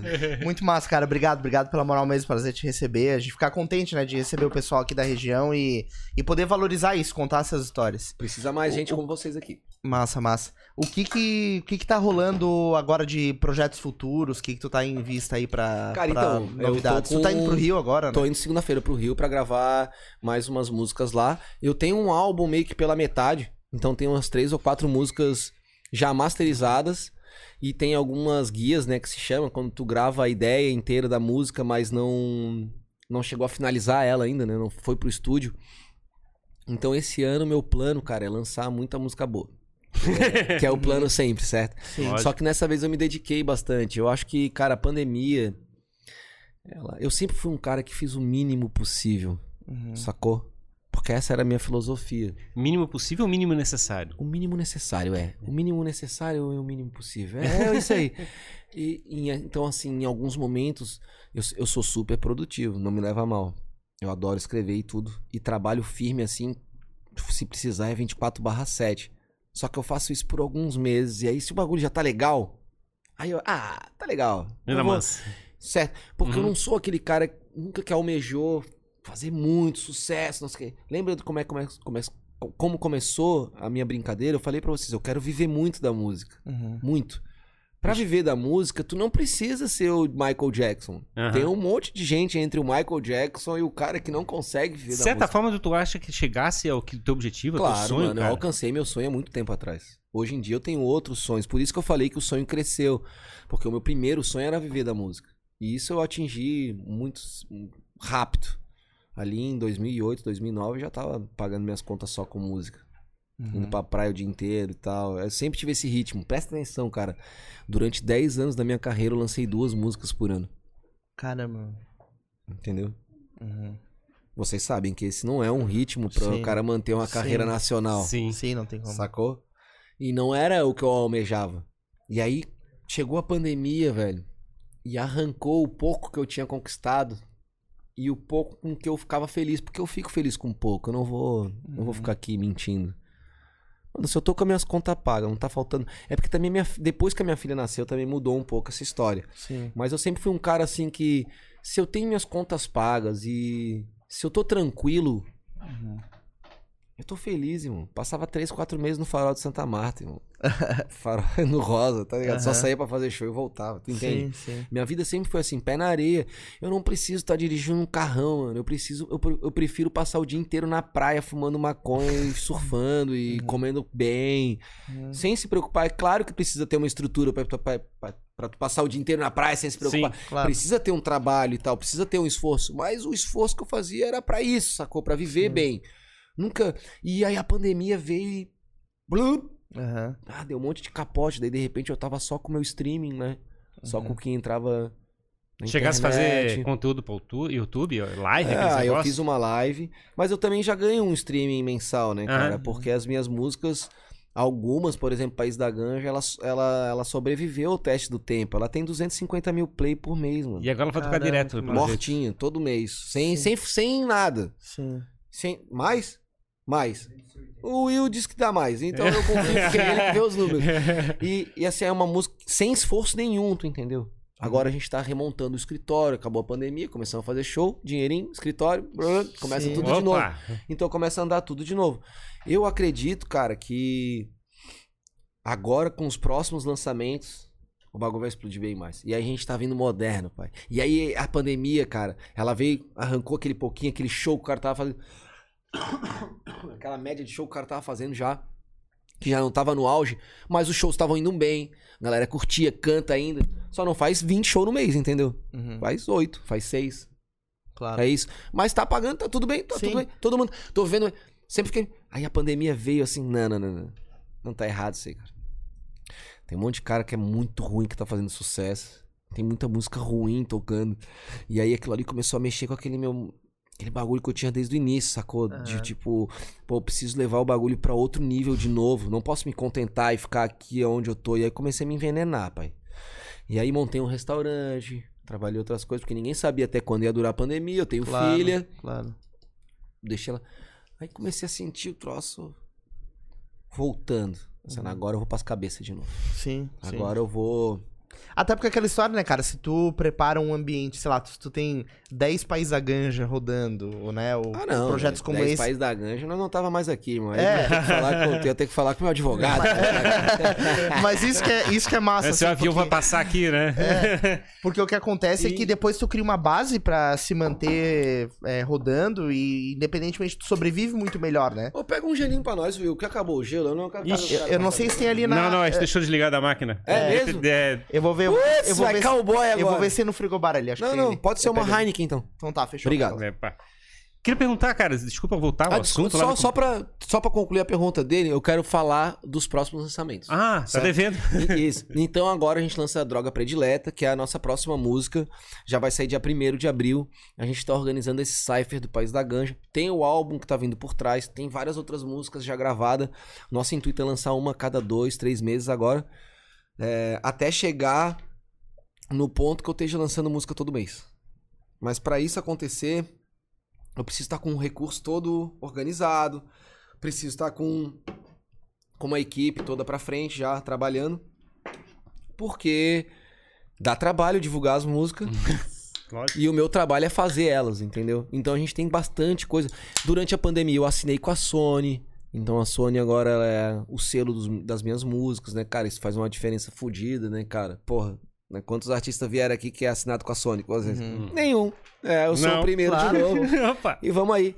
E aí agora com a Symphonic também eu saí da One RPM, que quando eu comecei a trabalhar com eles, eles eram de catálogo, de repente eles viraram um varejista, qualquer um podia lançar música por eles. E aí dificultou muito fazer as estratégias, conseguir um agradinho, conseguir uma maneira mais pra estar distribuindo. Então, pô, quero mandar um salve pro meu irmão Ian, que é o cara assim que é um cara que eu conheci através do DJ Cia e ele vai me levando pras bocadas boas. Onde tá Aham. acontecendo, entendeu? Sim. Então ele me puxou pra One RPM, agora ele me puxou pra Symphonic. Uhum. E sempre com uma proposta boa, com um jeito bom. Então a gente vai estar com uma estrutura legal pra estar lançando as músicas. A gente tá com RP lá de São Paulo. A gente tá com outra condição de novo pra tentar fazer aquele sucesso que a gente fez. Vamos acreditar. E se levar uma lapada, qual que é o problema do músico? É isso aí, né, cara? É que é muita frustração e muita coisa boa mesmo. Cara, tempo, mas- né? Montanha russa total. Isso, Mas, todo. É, mas e- ter energia pra chegar e fazer a criação e lançar coisa nova e coisa parecida Claro. é, é o teu, é o teu objetivo. Claro, mas que é o sucesso é consequência. Isso, do- isso, isso, não, isso, isso, Não isso. é isso que a gente Isso, isso. Mas assim, cara, agora não, não sejamos mais juvenis. agora eu tô fazendo o bagulho pra estourar, certo? Se não estourar, tudo bem. Mas eu tenho que ter a. a... A estratégia, o Não, jogo. não, não, não, mas a cara de. Não a cara de pau, mas eu tenho que ter a humildade de admitir que eu tô tentando subir pras cabeças. Se não der certo, tudo bem. Não tem problema. Tá jogando o jogo. Mas Exato. agora eu vou pras cabeças de novo. A pandemia me trouxe esse sentimento, irmão. Uhum. Eu nunca fui assim. Eu sempre fui um cara, porque primeiro a minha vida sempre foi fácil. Depois que eu. Lembra que a minha primeira música deu certo, mano. Que eu Uhum. lancei profissionalmente. Claro, eu já tinha lançado várias amadoras e tal. Mas eu peguei uma época de ouro do rap eu não tinha concorrência no sul do país. Então, um cara, pra contratar um cara que fosse botar a mesma quantidade de pessoa que eu botava numa balada, ele tinha que pagar 20 passagem aérea, 15 passagem aérea. Aí eu já ganhava o meu cachê, né? Uhum. Entendeu? E eu vou chegar nesse ponto de novo, cara. Com certeza absoluta. Bigode, escuta o que eu tô falando. Não, tô, é certeza, ficar Cara, eu queria- certeza. eu queria um pesadão, porque eu sei o que precisa. O que Claro. precisa é virar o 24 7 365, que a Sim. gente chama. Porque quando a minha filha nasceu, cara, daí eu freiei mais ainda. Eu já era freado, mas daí, pô, eu quero ver os primeiros passos dela, eu quero ver ela comendo, eu quero ver ela. Uhum. assim, Eu quero. Eu quero que a primeira palavra que saia da boca dela seja papai, não Papai. mamãe. Tá entendendo o que eu tô falando, irmão? Eu vivi a vida, aquela parada. E hoje eu me sinto num ponto assim que. Caralho, eu quero de novo. Eu tô com tesão de novo pra explodir a parada, de levar a nossa bandeira de Santa Catarina mais além do jeito que eu já fiz, de botar realmente Santa Catarina no mapa do rap nacional, entendeu? Eu, com orgulho, eu fiz isso, irmão. Hoje, se tu perguntar pra qualquer artista nacional que tá fazendo sucesso, os caras já sabem quem a gente Cara, é. mas depois, Claro, que, claro, depois, que a gente tem, a gente, depois que a gente tem um filho, parece que a gente, a gente se sente ainda mais responsável de ter impacto no mundo, cara. Não sei se é. É, não, cara, quando a minha filha nasceu, eu sentia que eu já tava fazendo impacto suficiente, já tava bom, e eu queria ficar bastante tempo com ela, cara. Então eu vou te explicar, por exemplo, a mãe dela, ela não perdeu um semestre de aula, velho. Uhum. Ela tinha 21 anos quando a minha filha nasceu. Eu pegava minha filha e ia pra pátio de alimentação da universidade, durante a época da amamentação, e ela saía da aula, amamentava e voltava pra aula. Quem perdeu a vida, fui eu. Quem perdeu o tempo de produção, de trabalho, fui eu. Quem perdeu o embalo, fui eu. Que tinha tudo embalado e tudo pronto pra ganhar dinheiro. Pensa, a mina era uma universitária e eu era um cara consagrado. Uhum. Era muito mais fácil ela parar a vida dela Uhum. em função da criança. E eu, né, como, como um cara que tava, porra, puxando a grana, precisa de criança, precisa de dinheiro pra criar uma Imagina, criança, é, né? Pois é. Não, mas como a grana tava entrando fácil, irmão, eu paro, não dá nada. Eu freio. Não dá nada. Eu, eu amo essa parada também de, tipo, não ser um escravo do sucesso, sacou, velho? Eu continuo não sendo um escravo do sucesso. Eu vou atrás dele agora, com finco, mas eu não vou passar por cima do meu caráter, não vou fazer nada que eu acho errado, não vou passar rasteira em ninguém, não vou Claro. é, escrever sobre tema fútil, não vou fazer música mal feita, não vou. Cara, não vou. É que o, vou. o jogo que- agora é outro, né? Mas eu, eu lembro, das minhas filhas nasceram, a minha sensação era tipo assim, cara, mas que agora, agora eu sou responsável por uma filha e eu quero Claro. fabricar um exemplo do que eu tô, Claro. que fabricando. Não, não, isso isso. Cara, a régua subiu uma, uma maneira não, a régua moral sobe, É claro. absurdo, né? A régua moral sobe muito. A questão do cara se cobrar como ser humano, né? Exato. É isso que tá se falando, Exato. né? É porque, sabe por quê, cara? Porque antes do filho nascer, a gente acha que a gente vai ensinar ele com palavras. E logo nos primeiros meses a gente se liga que eles só aprendem com exemplos, velho. É, É, foda, você fala Então tu demais. pode falar o que tu quiser pra tua filha. Exato. Ela vai aprender através do exemplo. Ela vai te olhar, vai sacar. Esse é o jeito do ser humano aprender as coisas, não é porque é tua filha, porque é qualquer coisa. É assim que a gente aprende, velho. Foi aquilo que o Marechal te falou, né? Olha aí um tempo. Aí vocês Olha aí olhando. o tempo. Foi essa a Eles nascem olhando. A criança é um CD virgem. É um, é um pendrivezinho virgem. Uhum. E aí tu bota ali na tua máquina e todas as tuas reações com o mundo vão ensinando ela a reagir com o mundo. Então o jeito que tu trata a mãe da criança, o jeito que tu trata as pessoas ao redor, o jeito que tu trata teus familiares, o jeito que tu trata a tua mãe, isso vai ensinar ela a tratar a mãe dela, isso vai ensinar ela a tratar os outros, né? Uhum. o jeito que ela trata os assuntos, né? Se se desespera ou não. Claro que muito vem de uma personalidade, Uhum. que vem da nossa genética, que vem da nossa composição química cerebral, né? As pessoas elas têm um, um limite de até onde elas podem ser felizes, velho. Não quer dizer o que, que tu vai alcançar na tua vida.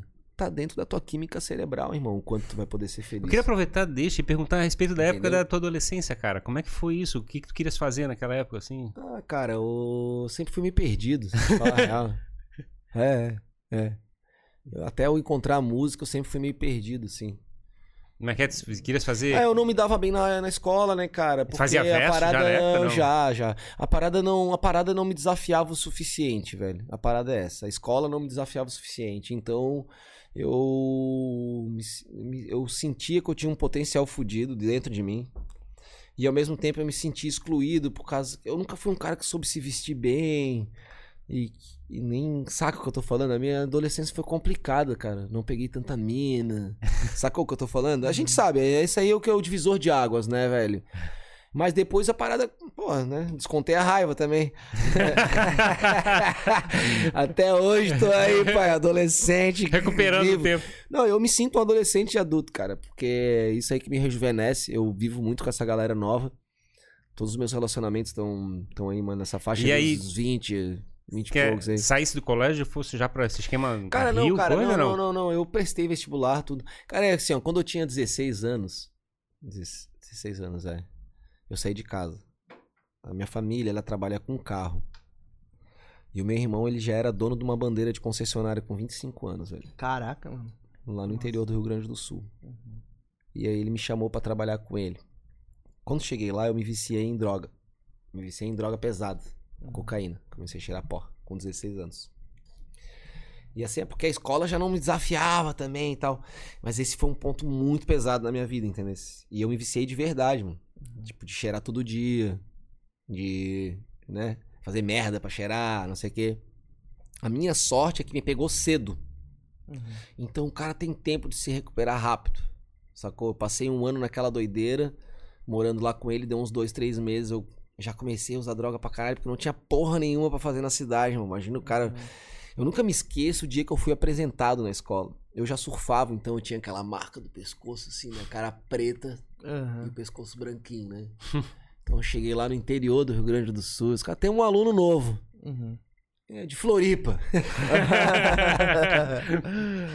Ali todo mundo começou a me convidar pras paradas e não sei o que. Meu apelido era o Floripa não sei o que. E aí eu acabei colando com a galerinha mais descoladinha. Entendi. Que já fumava um, não sei o que. Mas não teve nada a ver com fumar. Quem acha que a maconha é a droga de entrada, não é, cara. A droga de entrada. Se você é mãe, pai e, e tem. E se preocupa com seu filho, tá vendo esse podcast, se preocupe mais com o álcool do que com a maconha. E eu falo isso até pelas meninas que eu conheço, pela galera que a gente sai assim, cara. É outra relação. O álcool realmente te faz fazer coisa que tu não quer. E experimentar esse tipo de droga foi uma delas, que eu fiz sem querer, né? Porque tava ali na loucura do álcool, não sei o que, a gente já bebia uns garrafão de vinho, não sei, aí começava a cheirar cola, não sei o que. Quando eu vi, eu tava cheirando pó, mano. Cheirando pó, assim, vendendo pros meus professores, assim, ó. Sacou? O bagulho era louco naquela cidade também. Uhum. E, e aí meus pais, velho, eles foram me visitar na formatura do segundo grau. E olha só, cara, eu era vice, olha só como eu era gênio. Aí que eu falo. Eu tava viciado em cocaína, eu faltava no mínimo duas aulas por semana e eu me formei no segundo grau, velho. Eu passei sem recuperação, sem porra nenhuma, velho. Eu sempre fui assim, eu nunca frequentei aula. Eu nunca fiz tarefa em casa. Eu, eu- a parada não me desafiava. Eu, durante a aula do cara, eu já tava fazendo o que ele tava mandando fazer em casa. Eu já saía da sala já com o bagulho pronto já pro outro dia. Eu nunca me preocupei, saca? Eu sempre fiz rápido e tal. E, e sempre fui, assim, tipo, de estudar pouco e passar com o que precisava. Mínimo esforço Sim. necessário. Lembra do que a gente Hum. falou? Eu era assim na escola, aprendi isso na escola. Uhum. E aí meus coroas chegaram lá e viram aquela cena, né? Eles chegaram de surpresa, né, velho? E, e entraram na minha casa, né? De surpresa. Eles chegaram lá e falaram com o cara, não. Entraram, quero, sou pai dele, pá, não sei o que, não, abre aqui. E aí tava a cena do terror, né, velho? Tava a casa de um usuário, assim, de 16 anos. Caralho. 30 garrafas de cachaça, camisinha, canudo, tudo. Aquela, aquela cena de um usuário pesado, assim, né? Deles, não, não, não, não, não. E aí eu me lembro, eu tinha um primo, que ele, ele era filho do meu padrinho, é, falecido também. E aí ele assumiu a responsa. Ele sentiu que meus pais não iam dar conta. Ele falou, não, vem cá, tu vai morar comigo agora. Uhum. E aí, mano, era pau todo dia. é, não, amor exigente. Já ouvi falar dessa, dessa filosofia, amor exigente? Amor, é, o exigente. cara Já praticou, imagino. é, o cara praticou o amor exigente, tá ligado? Que é assim, não, eu te amo, mas tu tem que, Bota tu tem minha. que se amar também, pra eu poder Uhum. te amar e tem que ser desse jeito aqui. Então eu trabalhava com ele 8, 10 horas por dia, inclusive fim de semana. Ele também trabalhava o quê? Numa oficina Uhum. de uma outra bandeira que a minha família tinha em outra cidade, entendeu? Sim. E aí ele era, tipo, ele era dono da oficina. Ele não queria, ele não, ele não gostava de vender carro. O lance dele era mais oficina, sempre foi. Hoje em dia ele tem as vistorias, Vistoria Capital, do meu primo Irã, pá. Foi o cara que me tirou da droga. Uhum. E aí, ah, fui lá morar com ele. E o pau pegava, né? Ele contava os cigarros que o cara fumava no dia. Não Caraca. sei o que, aquele lance era trabalho, irmão. Minha vida virou trabalho e só trabalho. Então, quando eu tinha energia sobrando pra querer fazer alguma merda, ele me castigava com: Não, tudo bem, já contou? Ah, tu contou essas 15 mil peças que tinha no segundo andar aqui? Conta de novo pra gente ver se tá certo. Cara. Era assim o bagulho. Aí o pau pegou. E aí eu comecei ao mesmo tempo bolar uma estratégia pra sair daquilo, né, cara? Uhum. Eu já sabia, tá, beleza, velho, não posso cheirar pó. E, tá, já entendi. Eu entendi isso aí com dois meses. Porque foi só eu sair daquela loucuragem toda que eu disse, caralho, o que, que eu tava fazendo, né, velho? Sim. E aí, pá, passei no vestibular com 17 anos, né, mano? tá ligado? Com seis meses, sem cursinho, sem nada, trabalhando numa oficina mecânica. E chegou julho, liguei pros meus coroas, falei, não, eu quero prestar vestibular, eu tinha 17 anos, eu, tinha- eu me formei no segundo grau com 16. Dos 16 até 16 e meio, eu fiquei fazendo esse cursinho aí do Irã pra me recuperar. E aí eu vim em julho, já cursei, já passei. A primeira que eu passei eu já vim fazer, velho. Administração e marketing. Fosse fazer? Fui fazer Univale. Aí fiz dois meses, dois, dois semestres, três. E aí já. Ah, não é o que eu curto. Daí eu passei pra publicidade. Daí eu quase me formei, cara. E aí no meio da universidade já começou a bombar muito a minha parada, tá ligado? Uhum. E aí a minha vida ficou cantar rap e, e ir pra aula. Tu tava, viajasse pro Rio no meio da faculdade Hum, ou foi depois? Eu fui. Exatamente. Eu passei no vestibular e fiz dois, três anos. E aí minha parada começou a andar e eu comecei a me encaminhar pra parada do rap, usando a universidade só como uma estratégia pra não ter que ficar Sim. muito trancado, porque eu já trabalhava também, irmão. Claro. Eu sempre trabalhei, magro. Eu comecei a trabalhar muito cedo. A minha família é aquele tipo de família que tem condição, mas ensina bem os filhos, entendeu? Uhum. Minhas irmãs todas começaram a trabalhar com 16, 17 anos. Eu comecei a trabalhar com 14, 13 anos, tá ligado? Trabalhar de carteira assinada. tá? Uhum. Puxado. Só que sempre dentro da família também. Meu primeiro trabalho foi no posto da minha tia, depois foi pra concessionária do meu tio, depois foi. Assim foi indo. Sim. Eles sempre ensinaram o valor do trabalho na minha família. E aí, eu tô lá na universidade, tá tudo indo bem. Eu sou selecionado a segunda vez pro, pra batalha. E aí eu quero ir morar lá, né? Como é que eu vou comunicar pra eles, né? Sim. Trancar com essa minha histórica, pô. com esse meu histórico Todo, todo. cara. Recente, né? Certo, não tão recente, mas, né, cara, tá ali dentro, né, velho? Eles me amam, né, velho? Eles querem me ver bem e tal. E aí, a minha irmã, velho, ela foi fundamental, a Bianca. Ela foi fundamental pra isso. Ela, ela entendeu que era uma oportunidade foda, sacou? Ela falou, não, aqui ele não vai conseguir nada, ele tem que ir. E aí ela me ajudou a convencer eles. E eu nunca me esqueço, né? A gente sentou e a minha família é toda do trabalho, irmão. Meu pai é colono, minha mãe é manezinha, mas são super trabalhadores, assim. Meu pai veio do interior do Rio Grande do Sul. E a minha família é super trabalhadeira, assim. Muito, muito sério. Meu pai tem, assim, 70 e poucos anos. Até hoje ele trabalha. Uhum. E por gosto, tu tá entendendo? Claro. Não por qualquer coisa. E aí eu sentei com eles na mesa do almoço. Falei, Bianca, eu vou precisar do teu apoio. A gente sentou, eu falei pra eles assim, ó. Eu nunca mais vou trabalhar pros outros. Uhum. Tá aí. É isso que eu tenho pra falar pra E vocês. vou viver de música. E vou viver de música. E tô indo pro Rio de Janeiro. Morar lá. E juntei meu pé de E meia. vou, pra, e vou pras quebradas lá É de dentro. isso, isso. E juntei meu pé de meia e tô indo pro Rio, mas tu vai como e não sei o que, vai morar onde? Não, tô indo. Eu já não morava com eles, né? Uhum. Eu saí de casa com 16 anos. Quando eu passei no vestibular, eu voltei e fiquei 6, 7 meses com ele, mas logo eu já, já me esquematizei num, numa kitnetzinha, né, pai? Uhum. Eu sempre fui meio tarado. cara. Essa parada, ela, ela mudou minha vida, irmão. O sexo mudou minha vida, entendeu? Ela. E aí eu queria muito, né, morar sozinho. Sempre morei sozinho desde os 16 anos, né? Eu sei a diferença que fazia, né, cara? Imagina o cara tá no segundo grau e tá todo mundo ali. Onde é que nós vamos? Ah, vamos lá em casa. Claro. Você faz uma diferença, né? E eu sempre fui assim, sempre fui muito independente, curti muito a minha vibe. E aí foi isso, isso aí moldou a minha carreira, sacou, cara? E eu sinto que tudo isso aí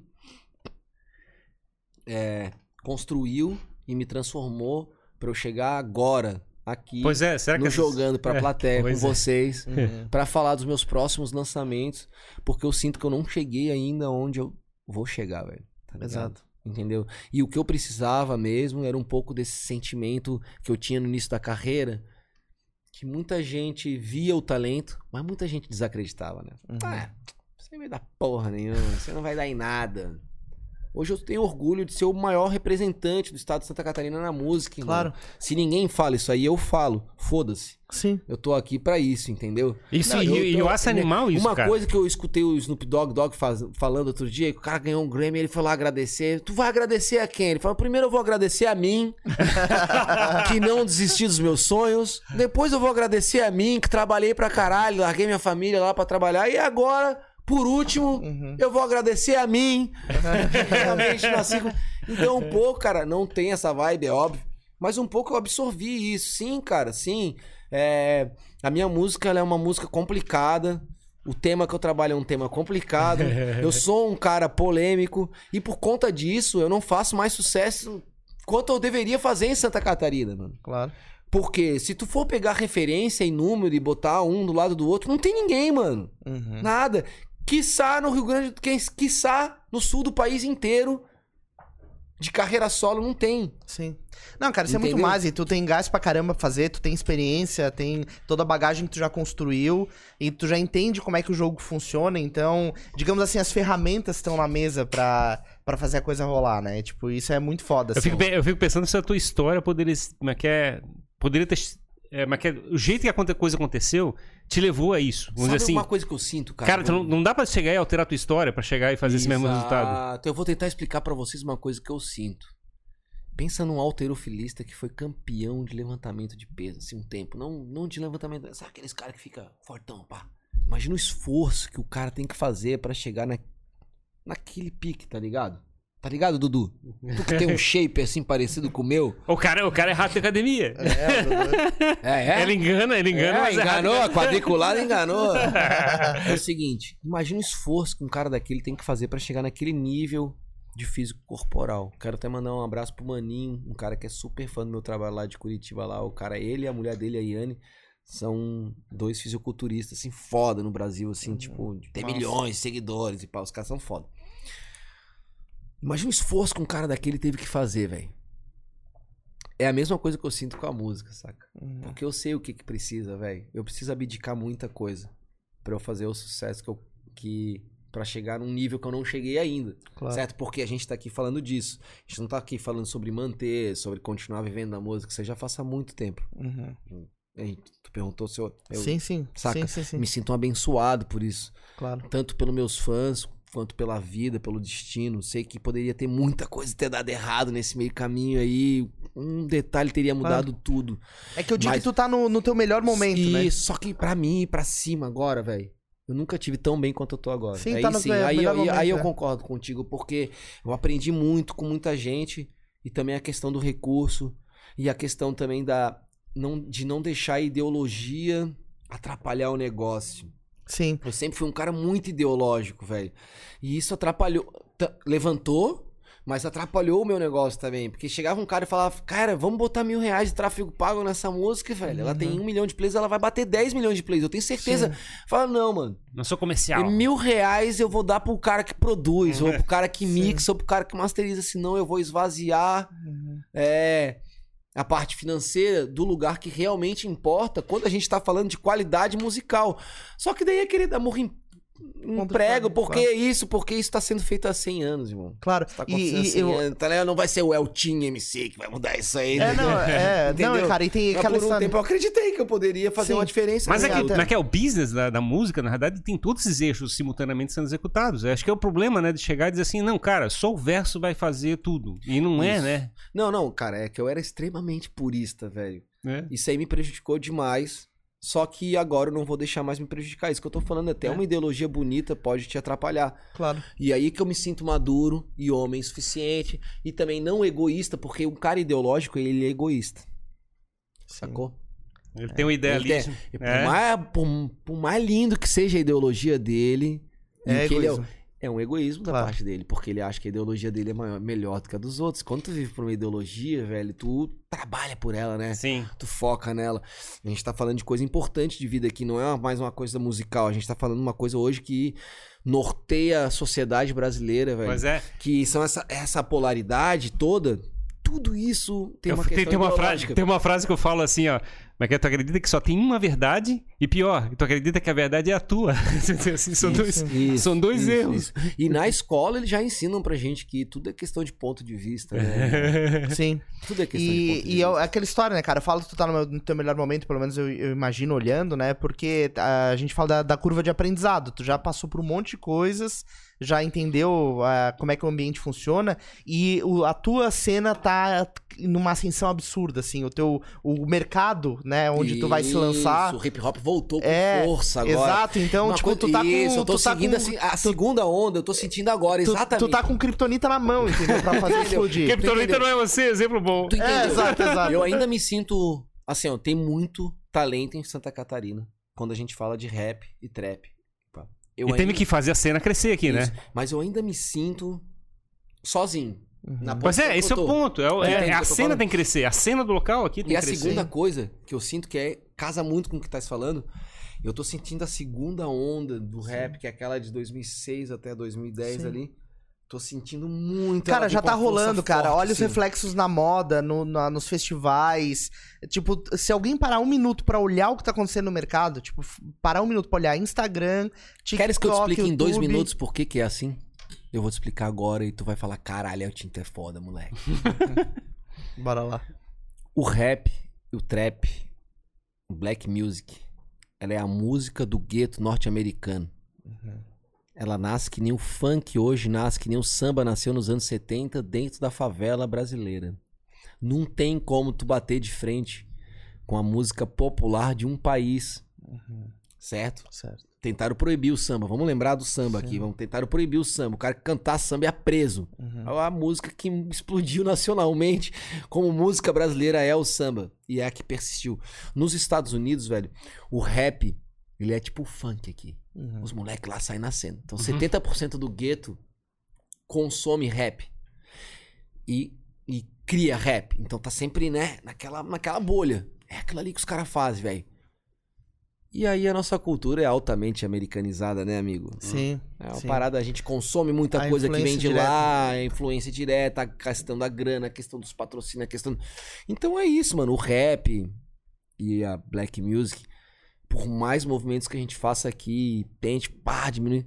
Ah, nunca vai perder a relevância, pai. Sim. Desculpa, Não, e, tá no, e tá num movimento claramente explosivo, Não, hoje cara. as propagandas são de rap, os discos que estão bombando são de rap, os artistas que estão recebendo o Grammy são de rap, os caras que estão fazendo dinheiro são de rap. É Cara, isso se a aí, gente cara. marcar um papo de novo pra que daqui um Todo ano. mundo que tenta gente- bater de frente com esse bagulho aí e tenta como. diminuir a parada, se foge, Isso mano. aí tá, é tá atropelando tudo, cara. Tá Exato. atropelando e vai tudo. continuar atropelando, porque é autêntico. Uhum. Entendeu? Sim. Tem uma parada muito autêntica dentro tá da ali, né? parada. Não, não, não. A verdade tá em toda a música, irmão. Quem sou eu pra falar que um sertanejo não tá cantando a Sim, verdade? sim. Agora, a gente sente que a parada é altamente autêntica. E claro, irmão.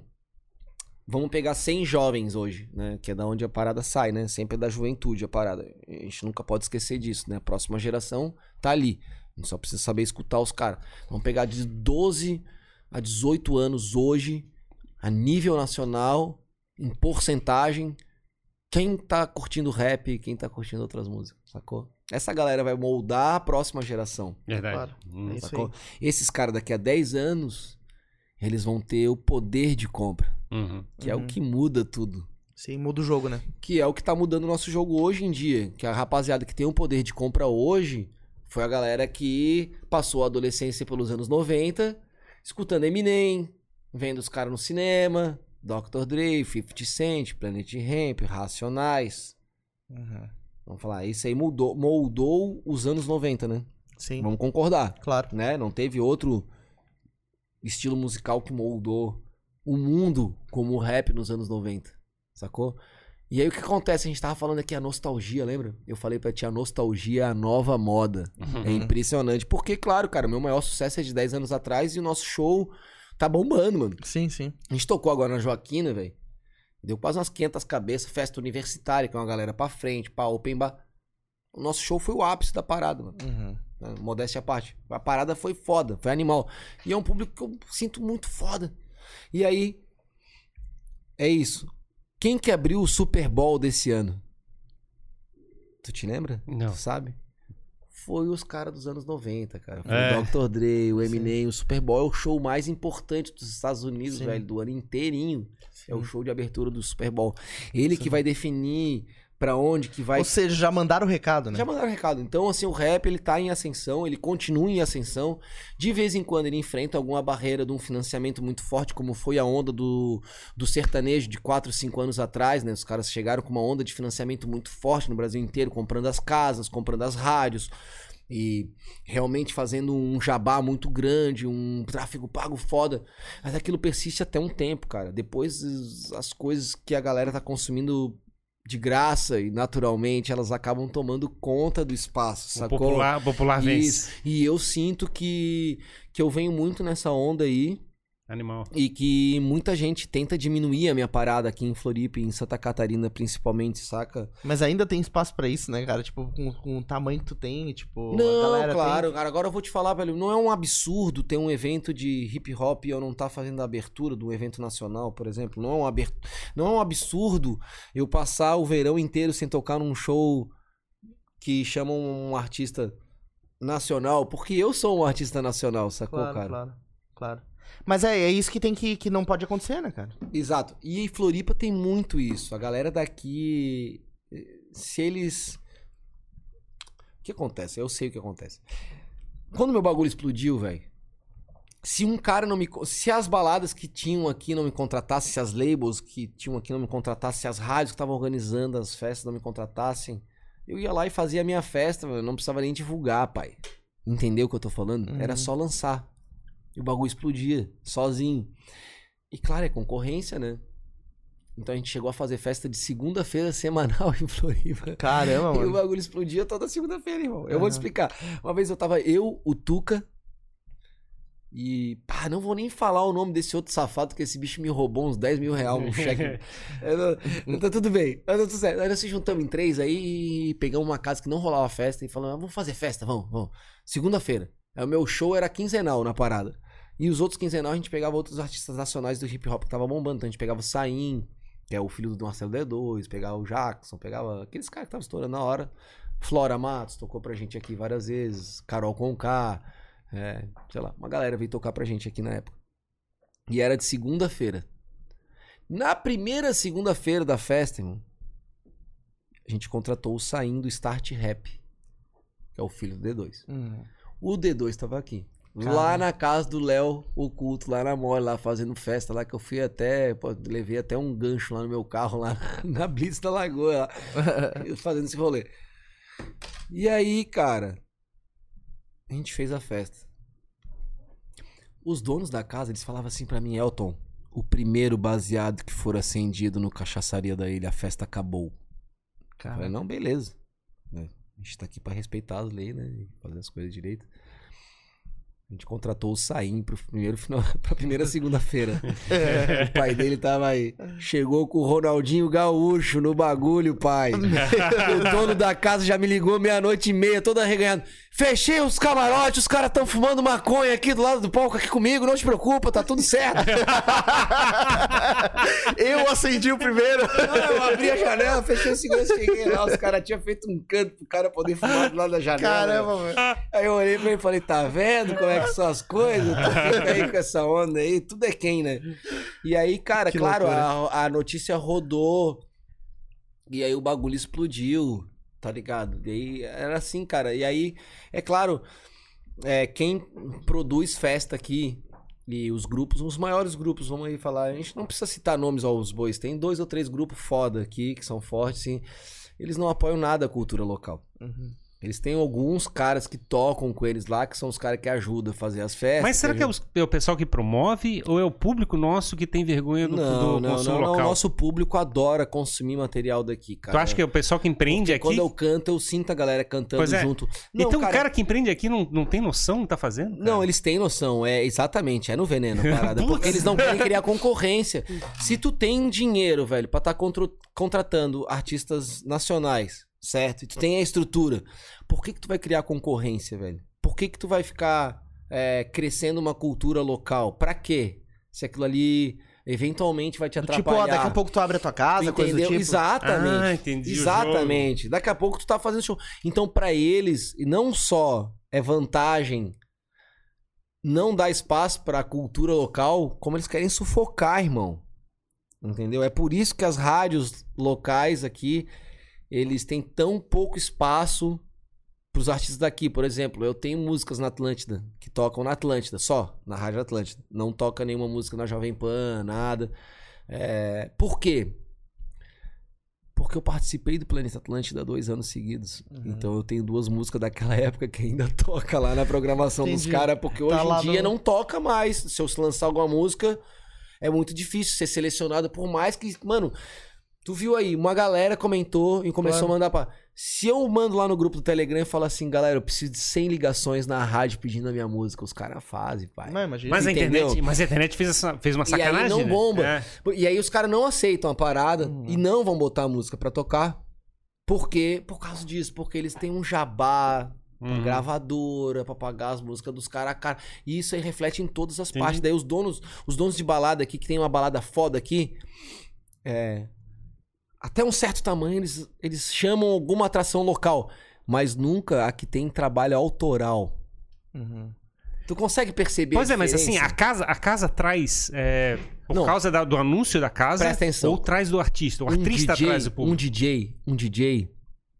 Não, cara, um pouco é os dois. Essa é a tua pergunta, pra responder essa tua pergunta, um pouco é dos dois. Vamos lá. Aham. Se eu for abrir um show do Emicida, eu vou ganhar muito mais público do que eu vou levar pra casa. Mas esse é um público que eu vou levar pra casa nos próximos shows, certo? Eu vou lá, vamos dizer Ah. assim, tem mil pessoas no show.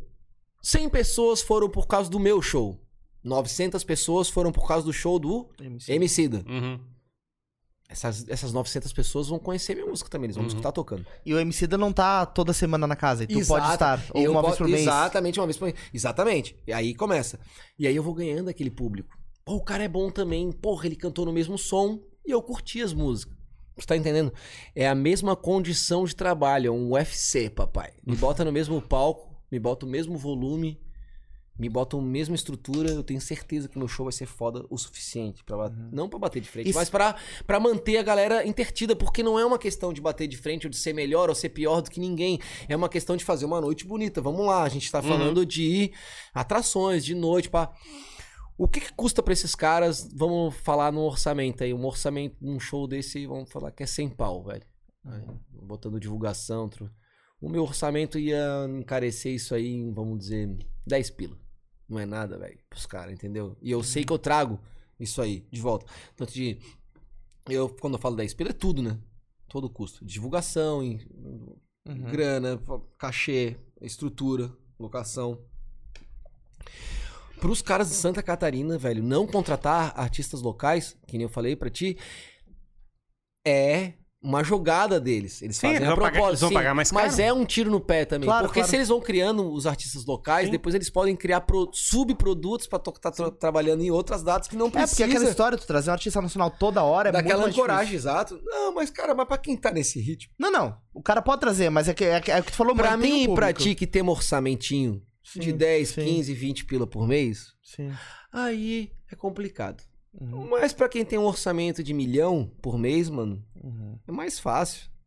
Chama lá cinco caras pra trabalhar e, ah, paga aí um, vai ser responsável pela estrutura das passagens do hotel, outro ali, parará, que divulga. A gente sabe que esse tipo de show é, vai atrair muita gente, porque a galera de Floripa também, agora respondendo aquela tua pergunta, ela, sim, eles pagam um pouco mais de pau pra quem é de fora, mas ao mesmo tempo também tem essa cultura do, ah, grande porra, né? né? Não tem isso aí, grande porra, não tem? Você, né? A gente, ah, lá o Ronaldinho Gaúcho na praia. Ah, grande porra. Deixa o cara lá curtir lá, foda-se, não muda nada na minha vida, entendeu? Manezinho tem isso aí. Mas ao mesmo tempo a gente super valoriza a nossa cultura, cara. Tanto é que o Das Aranhas às vezes passa 5, 6 anos sem lançar um disco, cara. E a agenda dos caras não diminui. Sacou? É isso, porque eles conseguiram pegar essa parte, né, do 048, abraçar pra eles mesmo forte. E eu sempre levantei a bandeira de Santa Catarina e daqui. Essa é uma parada que me ajuda muito também. Toco muito no sul do estado por essa questão também de ter levantado a parada, sacou? Não, animal, cara, animal. Só que eu acho que aí as grandes produtoras, só te cortando, desculpa, Não, claro, última coisa. tranquilo, tranquilo. As grandes produtoras e as grandes agências de show aqui, eles deveriam contratar mais artistas locais. Por Mas, exemplo, mas- o próprio Reis do Nada. Vamos ver a Porra, agenda do né? Reis do Nada. Porra, é. Saca? Pô, os caras tocam no Delfino e no Campeche ali, numas casas. Sabe, velho? Pô, era pra eles estar tocando no P12, na, na, na, na, na stage da vida, na- nessas casas noturnas maior, mano. Como abertura de shows que casassem com o bagulho deles. Eu também era pra estar fazendo isso aí. Porque isso, cara, é, porra, a cultura da cidade. Mas, mas a cultura é fabricada que a gente chama aquela expressão de cena, né? Fabricar cena, fabricar o espaço onde é o que é parecido cresce dentro do ambiente. São Paulo faz Tu muito bem isso. Pois é, tu não traz de fora, tu fabrica a cena, né? A cena não é criada, tu não, tu não traz a cena, tu fabrica a cena. Tu fabrica o espaço. Não, tu importa a cena também. Tu Não, importa não, eu entendo, e mas fabrica, eu sim, sei, mas sim, a, a sim. tua cena vai ser sempre a Sim, tua, sim. nunca vai ser de Sim, fora. claro, mas aí vamos lá. É. É impossível um artista tá lançando hype todo mês, cara, tá ligado? sim, claro. Uma hora ou outra ele é carregado. Sim. Uma hora ou outra ele carrega. Então tem momentos que eu Não, vou carregar lógico. a balada e tem momentos que a balada vai me carregar. Se não tem essa troca. E eu não tô falando nem por mim, velho, porque eu sou abençoado, eu troco direto, que nem eu falei pra vocês, toquei sábado passado, vou tocar sábado que vem, não tem muita preocupação com essa questão. No mês que não tá muito bem, meus royalties vão bem, tipo, eu recebo em dólar, o dólar tá 6 para 1, pai, Uhum. entendeu? Mil dólares é um salário, né, decente pra tu pagar as continhas Claro. ali e tal. É o que vocês estão buscando aqui também, Sim, né? sim, Certo? certo. É isso aí. É isso. E, é- e pronto. Agora, porra, pra chegar num próximo patamar, pra poder bater de frente com os caras, pra gente poder fazer assim, porra, poder fazer um videoclipe foda. É recurso, cara. E esse recurso só vem com apoio. Só vem com show. Só vem com essa. Essa estrutura por trás, assim. E esse apoio. Pô, qual que é a diferença maior de um artista pequeno em São Paulo? O cara pode fazer três, quatro noites no mesmo dia. É isso que eu ia falar também, a quantidade de espaço que tem. Isso. E eu troquei tudo isso aí pra viver em Floripa. Pra mim não dá nada, mano. Se eu não fizer o sucesso que eu poderia ter feito morando em outro lugar, foda-se. Não tô nem vendo. eu sei que amanhã, cara, 9 horas da manhã, eu vou estar lá na Lomba, lá no Campeche, queimando um, do jeito que eu gosto. O William vai estar trabalhando lá no escritório. As coisas tá indo pra frente. E é isso, tá ligado, cara? Não preciso estar dirigindo uma Mercedes, andando de Ferrari. Mas, voltando de novo, é pra aí que a gente vai mirar agora, sim, lá nas cabeças. Não por causa da Mercedes da Ferrari, não, mas por causa que a gente. Eu acho que a música, a música que a gente faz tem. Tem. é, tem ela merece, velho Sim. ter alguém que, que não só fez de tudo pra escrever a melhor letra e gravar a melhor música, mas também fazer de tudo pra ela ser mais ouvida. Eu- É só um outro esforço que eu acho que eu passei a dar mais validade agora, depois Claro. da pandemia. E e eu acho que vai fazer uma diferença, irmão, porque eu tô há 10 anos na minha carreira só orgânico. Sim. Mas eu acho assim, minha, Nunca minha, botei um minha real em percepção. porra nenhuma, tu entende isso? Minha percepção é que a cidade vai crescer, vai ser mais madura e vai desenvolver é é, as cenas do, é é, do, do rap, é é do, R&B, ou o que seja. Mano, eu tenho um recado pra esses filha da puta. É o seguinte. vamos, vamos não vou fazer deixar barato, clipes. não vou deixar barato. Eu tô voltando. É, ou vocês estão atentos no bagulho, ou nós vamos tomar conta, pai. É Se não, verdade. nós faz a cena. Vai Eu já fiz acontecer. uma vez. Vai Claro. acontecer. E nós faz a cena de novo. Pelo lado contrário, pelo lado que eles não conseguem controlar. Pai, eu tenho 10 músicas, eu acredito muito em umas 3 ou 4 ali que eu. Tá, tá de verdade. Semana que vem eu tô indo pro Rio pra gravar com meu parceiro Terror dos Beats, que, pô, foi um dos, um dos caras responsáveis pelo sucesso do Cacife Clandestino, que é um dos grupos de, de rap mais que Sim. tem mais sucesso no Brasil, certo? A gente já tá trocando várias ideias. Ah, opa! E já tá falando de várias participações, de vários não sei o que. Semana. Faz um mês e pouco atrás aí o Orochi tava aí na cidade Uhum. e ele postou uma música falando de Floripa. Opa! E eu escutei aquilo ali e falei assim, ó. Ah, peraí. O que, que tá falando de Floripa aí? Não, não, não, não. Eu fui lá e fiz uma postagem. Falei, ei, irmão, pra fazer, falar de Floripa tem que pedir a benção. A benção, verdade. É, não isso é- interessa pra mãe que é. O cara me respondeu, pai. Eu, não, a benção, padrinho. É, vamos fazer esse som junto aí, para. Pô, o que legal, cara. E aí, tipo, então tem muita coisa acontecendo. Show. Sacou? Eu tô com sangue nos olhos. Uhum. Tô com a galera de novo que precisava pra fazer acontecer. Teve essa releitura da pandemia que nos fez enxergar de novo as coisas. E sim, eu tô numa posição que poucos caras chegaram pra poder impulsionar o trabalho aqui, que já tem uma caminhada, certo? A gente já tá, vamos dizer aí, vamos dizer que é uma vamos dizer que é uma maratona eterna, certo? A música é uma maratona eterna, ela não tem linha de chegada. É isso aí. Ela tem linha de saída e ela tem. Mas nessa maratona, nós já estamos Já tá uma avançado. quilometragemzinha É pra isso aí. frente, sacou? E vamos tentar utilizar isso aí pra realmente elevar o número de Santa, o nome de Santa Catarina do sul do país na música, de tentar quebrar essa onda do eixo Rio-São Paulo, assim, que outros caras têm feito com Tem que- boa tem que qualidade, rolar, tipo cara. Sidoca, é, Jonga e outros caras da cena que têm feito isso com... E que eu já fiz uma vez, mano, e vou voltar a fazer, pode acreditar, irmão. O pessoal vai ter que segurar aí. É isso aí. Tem mais alguma pergunta pra gente. Não, a galera só mandando vários salves aqui, ó. É, Monstro, Caralho, nós, 10 vamos falar para no 6. Compest. Quando é que foi? Quando que foi a entrevista de vocês mais longa? Ah, Cara, foi, foi três horas. Foi três horas. Não, então pode segurar aí. Não, vou ficar aí, vou ficar Então aí. não tem pressa. Ô, Não Will, pede aí no iFood pra Uma nós um pizza? saquinho de gelo, Ah, uma isso. pizza. Uma pizza também? Avisa a Mary que vai atrasar um pouquinho. ó, tem aqui, ó, o, a Jandaia mandou, o próximo disco de ouro de Floripa tá bem aqui, abraço Eltinho. É, e ela falou, eu tô, bem, eu tô falando bem sério, ela mandou, né? Jandaia mandando aí pra gente. É, canal Floripa no mapa, Eltinho aqui, ó, Alex, mora na Praia do Santinho. É, Marcha Nosso Progresso, Massa com uma aranha, muito mano top, muito, muito top, mano. É, pergunta pra ele é, por que a música Ninfetinha ainda não está no, stop, no Spotify. Ah, essa música aí. Ixi. Caralho, irmão, é só história maluca. Vamos lá, Ninfetinha. É o Tim, Laurinho Linhares foram pro Rio de Janeiro pra gravar um som. E lá o Luiz Café me mostra um beat. Eu falo, caralho, essa tá linda. Vamos fazer essa.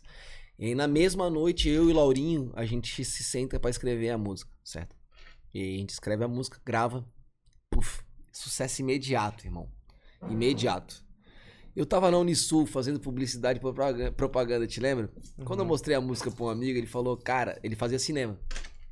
Eu vou usar a conclusão do curso e tal, aqui, pá.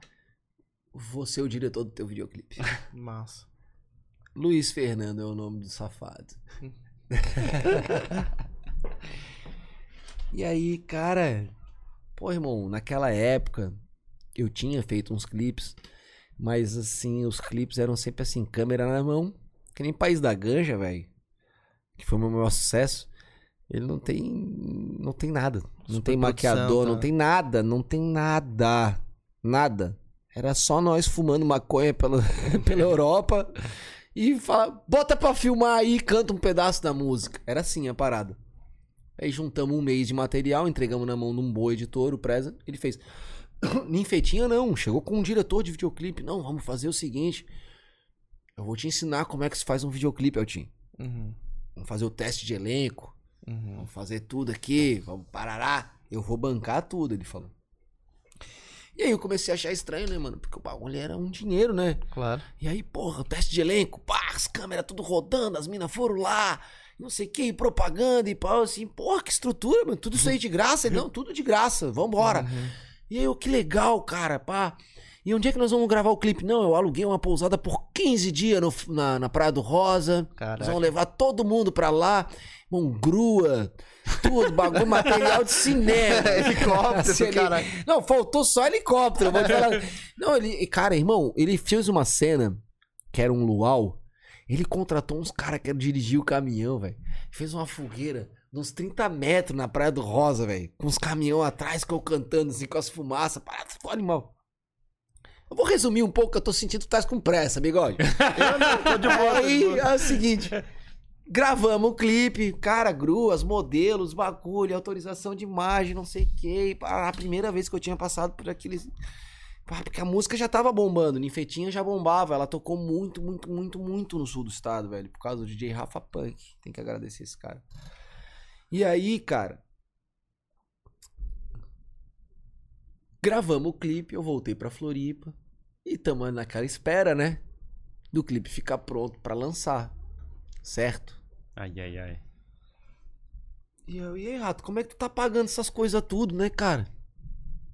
Eu não canso de me enfiar em problema até de graça, às vezes sem querer, às vezes eu tô assim de boa, não quero. E o mano foi preso por tráfico internacional, o diretor do videoclipe, viado. Tava Puta. mandando cocaína pra fora. Caraca, mano. E aí tava assim, não, eu vou bancar o clipe, pode deixar. né? Aqui é a cultura, pai. e aí, pô, era isso. E aí foi preso o diretor do clipe com toda a matéria, né, cara? E olha a história, como ela anda, velho. Esse cara ficou um tempo, claro, preso. O clipe não saiu, é óbvio, né? Se perdeu, tudo se perdeu. Durante a época que ele tava preso, ele gravou um documentário, mano. e foi o, visto, o vídeo mais visto de Santa Catarina no mundo.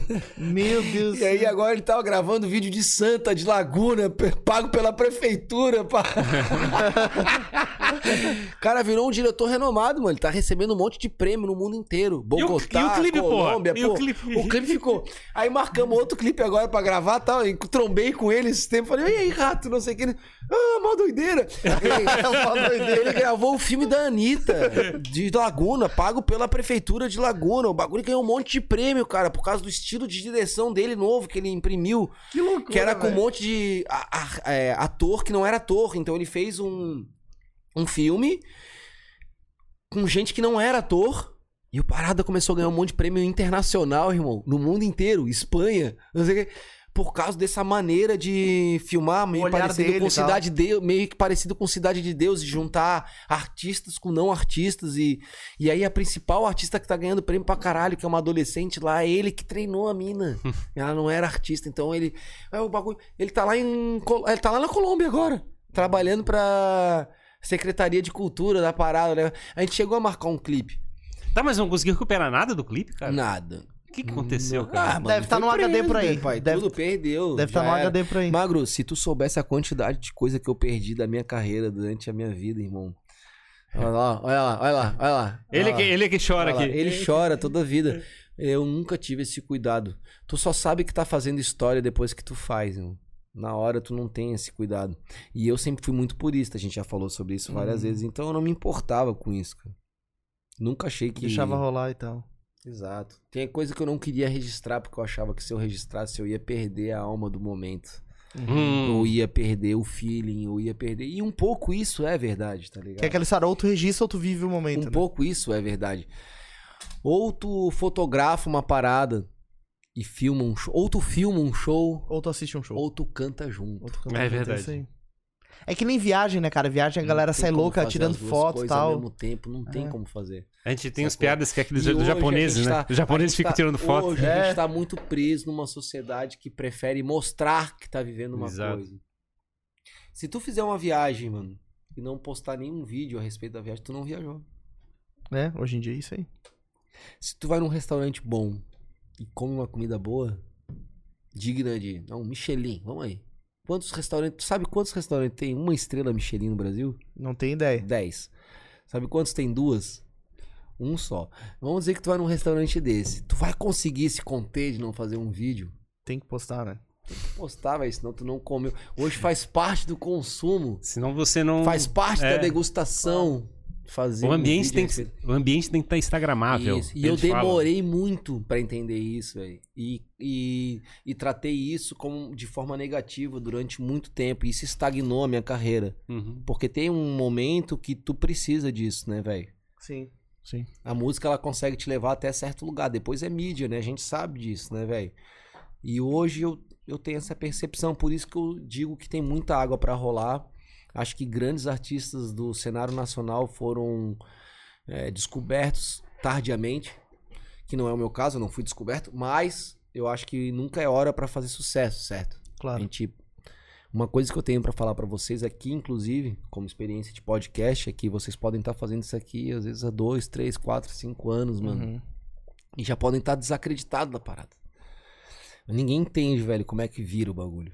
Sim, é loucura, né? A única coisa que eu sei, velho. A gente já conversou com algumas pessoas sobre isso. Isso, a única coisa que eu sei, velho, é que tu tem que gostar do que tu faz, velho. Uhum. É verdade. Tu tem que amar de verdade. E tu tem que amar o processo, não o resultado. Tem que amar isso aqui. É Se isso tu aí. gostar de trocar ideia com a galera bebendo um skin, uma cervejinha, É isso aí, com o nosso parceiro Dudu registrando tudo. claro. Ele fica quietinho ali. bem. Não, falou, Ele- falou, pô. Não, falou. hoje ele falou. Nós não vamos pedir demais, vamos deixar o rapaz Já ali. avançou bastante hoje. Ele já andou três casas pra frente. Eu desafio você, próximo artista catarinense, a vir aqui no Jogando para a Plateia, conseguir fazer com que Dudu se manifeste durante sua É isso aí, é um desafio, porque foi o único que conseguiu foi o Altim. É isso aí. Mais uma Salve, chance aí, não. Não, mandaram saludos desde o Uruguai, achei interessante. Tem alguém do Uruguai assistindo a gente. Cara, Andrés Uruguai é- Cardoso Godoy. Eu tenho uma parceria, eu tenho uma parceria muito legal no Uruguai. É. Eu já fiz três shows lá, né? Massa. E. Pô, tu vê, minha carreira é internacional, Oxi. viado. É isso aí, é Nacional, isso aí. mas nossa carreira é internacional. É isso aí. Eu fiz um baile Saúde. lá em 2018, cara. Rola uma feira lá, que é a, a feira da cannabis, lá da legalização e tal, lá, não sei o quê. Que é a dos mercados. é, obrigado, amigo. que é a dos mercados cannabis. Então vai a galera assim, que é da indústria, o pessoal que trabalhou pela legalização, várias empresas, várias labels e não sei o quê. E eu vou pra lá desde 2012 pro Uruguai, pra sentir essa vibe da legalização. Uhum. Sacou? Que foi o ano que legalizou, né? Eu organizava a Marcha da Maconha em Floripa.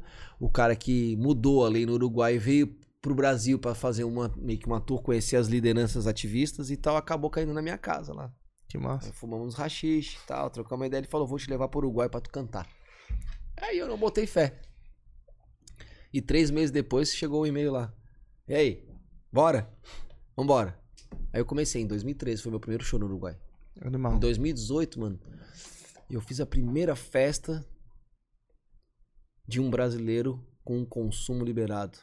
Que tipo, a gente pagava o consumo. Sim. A pessoa pagava uma entrada e toda a cannabis da festa era de graça. Lá no Uruguai. Eu fiz isso aí em 2018, o baile do Mr. Gandhi, que foi um baile que eu rodei no Rio de Janeiro, São Paulo, Santos. E aí a gente chegou no Uruguai.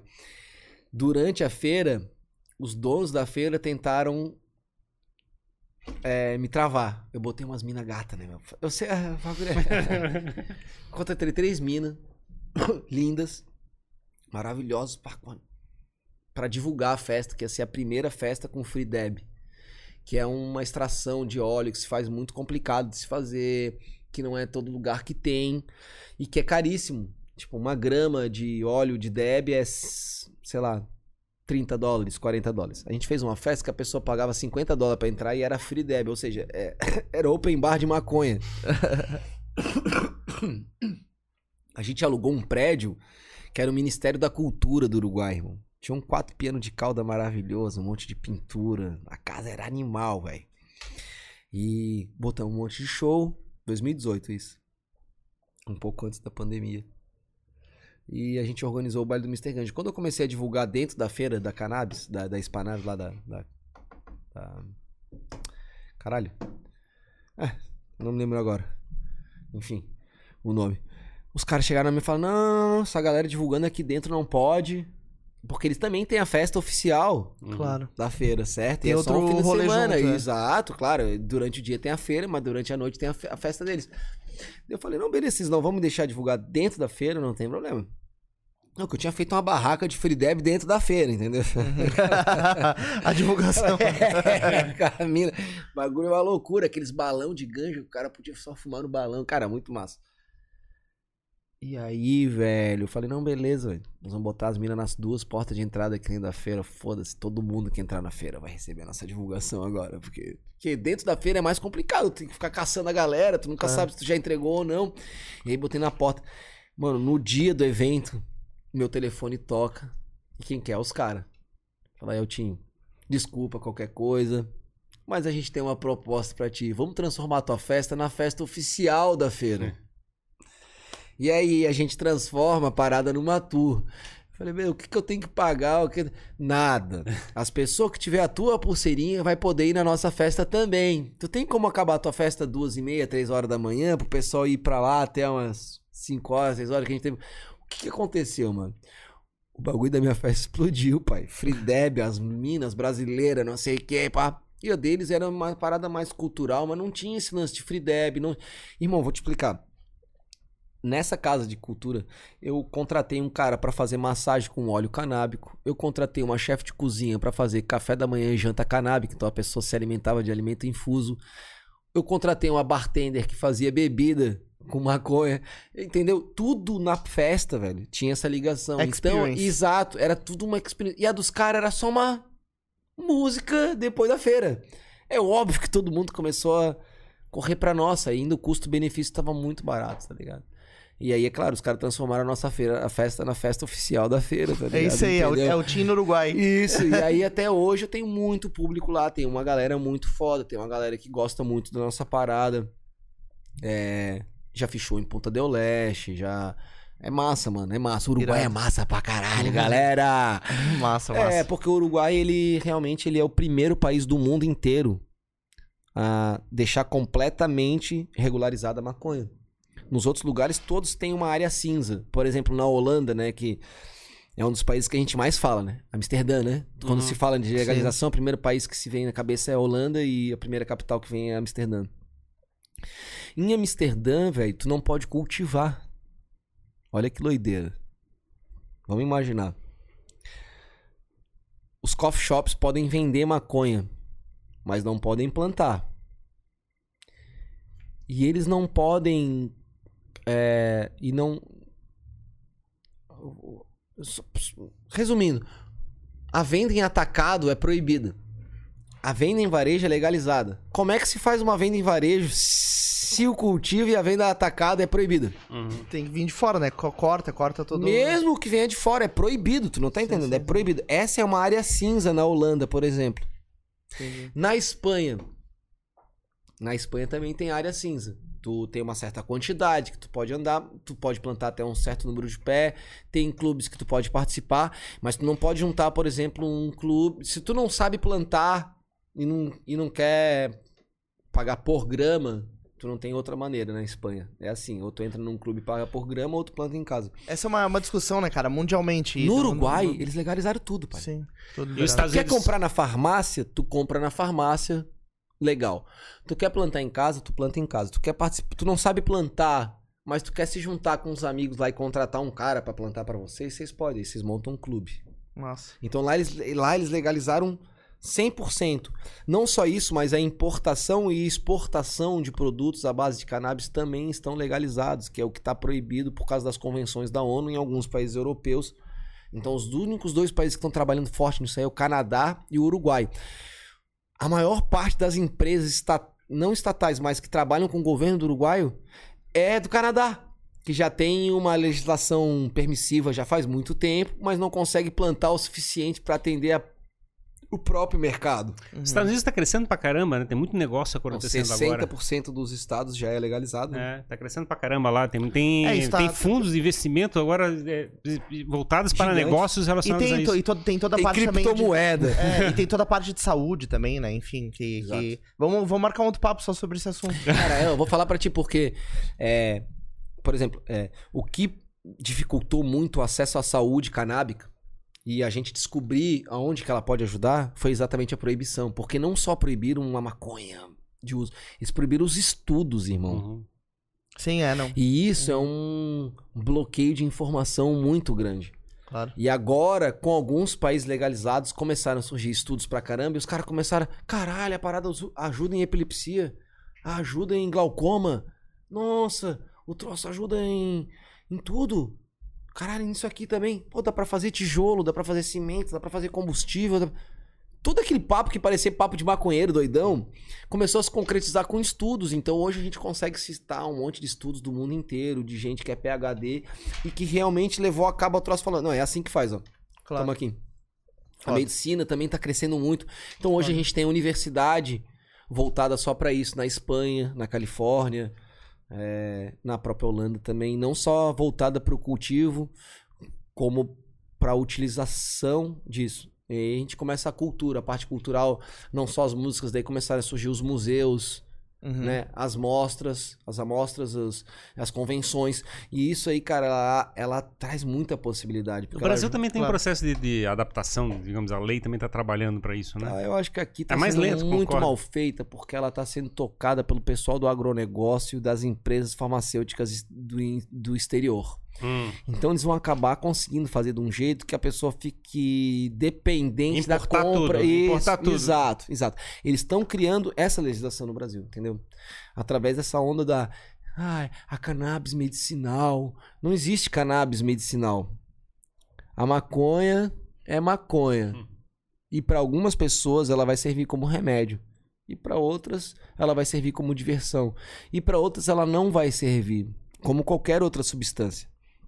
Muito louco. Entendeu? Uhum. Então ela tá legalizada e tá regularizada, é super importante pra gente poder extrair o máximo que dá pra sociedade da cannabis, por exemplo, né? Hoje, hoje no Brasil, qual é a grande diferença do Brasil pros outros países? Hoje um cara que vende maconha, ele tá investindo em arma pra poder dar tiro na polícia, pra poder defender a boca, pra poder pagar uma corrupção, pra poder pagar um político que vai facilitar a vida dele, ele ele tá investindo nisso. E nos lugares que tá legalizado, os caras estão investindo em saúde, em tecnologia, em ciência, em estudo, em universidade, porque é um dinheiro legal. Muda o foco, né? Certo. É importante. É Exato. importante. Exato. Show de bola, cara. Pô, muito bom te receber aqui, né? Altos papos, altas conversas. Não vai, não vai dar três horas, a gente É, vai eu ter Não vai dar três horas. É, duas horas, Nós duas vamos deixar horas. pra próxima. Vamos, até- vamos Duas deixar. horas. A gente, É. a gente quer uma, uma oportunidade pra ter um outro papo, né? Pra gente Exato. trabalhar esse tema aqui. Exato. Cara, A cena. A, eu- a galera vem mais de uma vez aqui. A Eu gente- vou abrir em primeira mão. A gente tá montando um podcast junto, rapaz. É isso. Ah, pô, entregou, ele, ele entregou. tá entregando, pô. Fiquem tranquilos, porque a conversa começou hoje, Isso. mas ela tem muito pra evoluir ainda. A gente Oh, vai acabar, a gente legal. vai acabar fazendo essa. Vai ser Vai massa. ser legal, vai ser legal. massa. Se eu for embora com essa garrafa hoje, ela tem muita chance de Uhum. abrir, de abrir esse lado. Esse lado, essa foto. Dudu, tu é parceiro lá? Tu é- Dudu, tu é parceiro prainha lá do Estreito, lá, garrafinha de uísque, pessoalzinho, fogueira. É isso aí. Então, cara, muito obrigado, né, por ter vindo, compartilhado toda a tua história. É, onde que a galera pode te acompanhar, tuas redes, plataformas, por onde a galera pode se direcionar neste momento de novidades? Cara, eu vou deixar minhas redes todas aqui, provavelmente na descrição do vídeo, Isso, vão tá, através vão do tá. William, então vão estar tudo ali. É, Instagram. É muito importante que a galera siga as áudio plataformas, que são as da onde a gente lança as músicas, que são as que dizem quais listas a gente vai alcançar, até onde a nossa música, porque muito disso depende da editoria, né, da galera, e, e a força que a galera faz, faz a editoria te observar, que nem tu falou, hoje em dia as rádios se baseiam em listas de TikTok. Claro, Então a gente precisa muito que a galera siga, compartilha. Tem meu canal do YouTube oficial, é o mais importante ser seguido, mas também tem Instagram, Spotify. A galera tá lá pedindo segmento. Eu também não posso passar esse momento é, sem agradecer o pessoal que tá fechando muito forte comigo nesse momento da minha carreira, que é a galera da Smart Grow, o pessoal da Bolander Club, o pessoal da Hello Donuts. É, o William vai me ajudando pra eu não esquecer de ninguém, pelo amor de Deus. A gente tem um pessoal da Kif, a gente tem o pessoal é, da Cool Tups, tem a galera da NR. Cara, uma ajuda fundamental que a gente recebeu agora há pouco tempo. Porque a gente sempre tá falando Quem, das quem são barreiras, quem o são pessoal esses que- são são? tudo, é tudo marca, mano, que tá chegando com a gente É agora. roupa? Um pouco é roupa, um pouco é acessório. Por exemplo, a gente fez esse último clipe que a gente gravou agora. Todas as roupas que eu utilizei foi da Bela Máfia, que é uma marca que tem um conceito mundial, né, velho? Eles têm Sim, uma abertura mundial. A gente falou com o O Levi. Levi, Levi, teve aqui. Exato, eles poderiam estar contratando só artistas nacionais, mas eles também têm esse olhar pro local, pro Animal. que tá acontecendo aqui e estão cedendo parte da moral que eles têm, certo? E eu também, é claro, vou levar alguma coisa, mas nesse nesse Por exemplo, nessa parceria eu sinto que é muito mais de mão de vinda. E aí tem a Smart Grow, que é um pessoal de fertilização.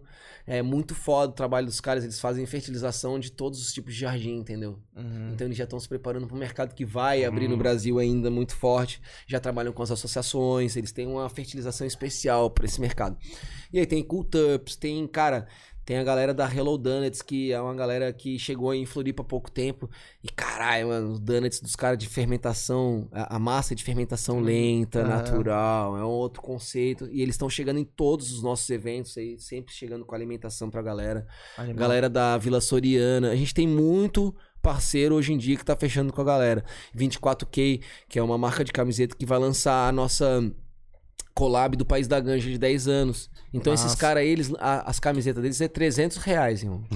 Ela vem dentro de um bambu amarrado com um certificado de originalidade. O bagulho é muito louco. A gente Que massa. passou anos pra escolher a marca que ia fazer essa parada junto. Não só isso, eu tenho que, porra, agradecer todo mundo que corre comigo, né? Não só o William, o Zion, o Vini Leque, é, a Fê, que tem nos ajudado muito com a questão de roupa, é, a galera da- do, do show daí, que daí é a galera que trabalha no show comigo, o pessoal da técnica, tudo. Porra, essa galera é fundamental pro nosso sucesso e pra gente chegar onde tá chegando. As marcas, com certeza, né? A gente tem muito espaço pra você ainda. Quem tem a sua marca e quer crescer aí. em Momento Floripa. jabá do Jabá. É, tamo aí. E tamo trabalhando firme, cara. A gente sempre entrega muito mais do que promete. E eu tô sentindo uma vibe muito foda agora nos próximos lançamentos, coisa que eu não sinto há anos, há 3, 4, 5 anos, assim. Massa. Tem a questão da depressão, da bipolaridade, que me atrapalha um pouco. e aí agora eu tô me sentindo de novo, então, pô, cara, eu Enorme. agradeço, ó, isso, tô me sentindo enorme de novo.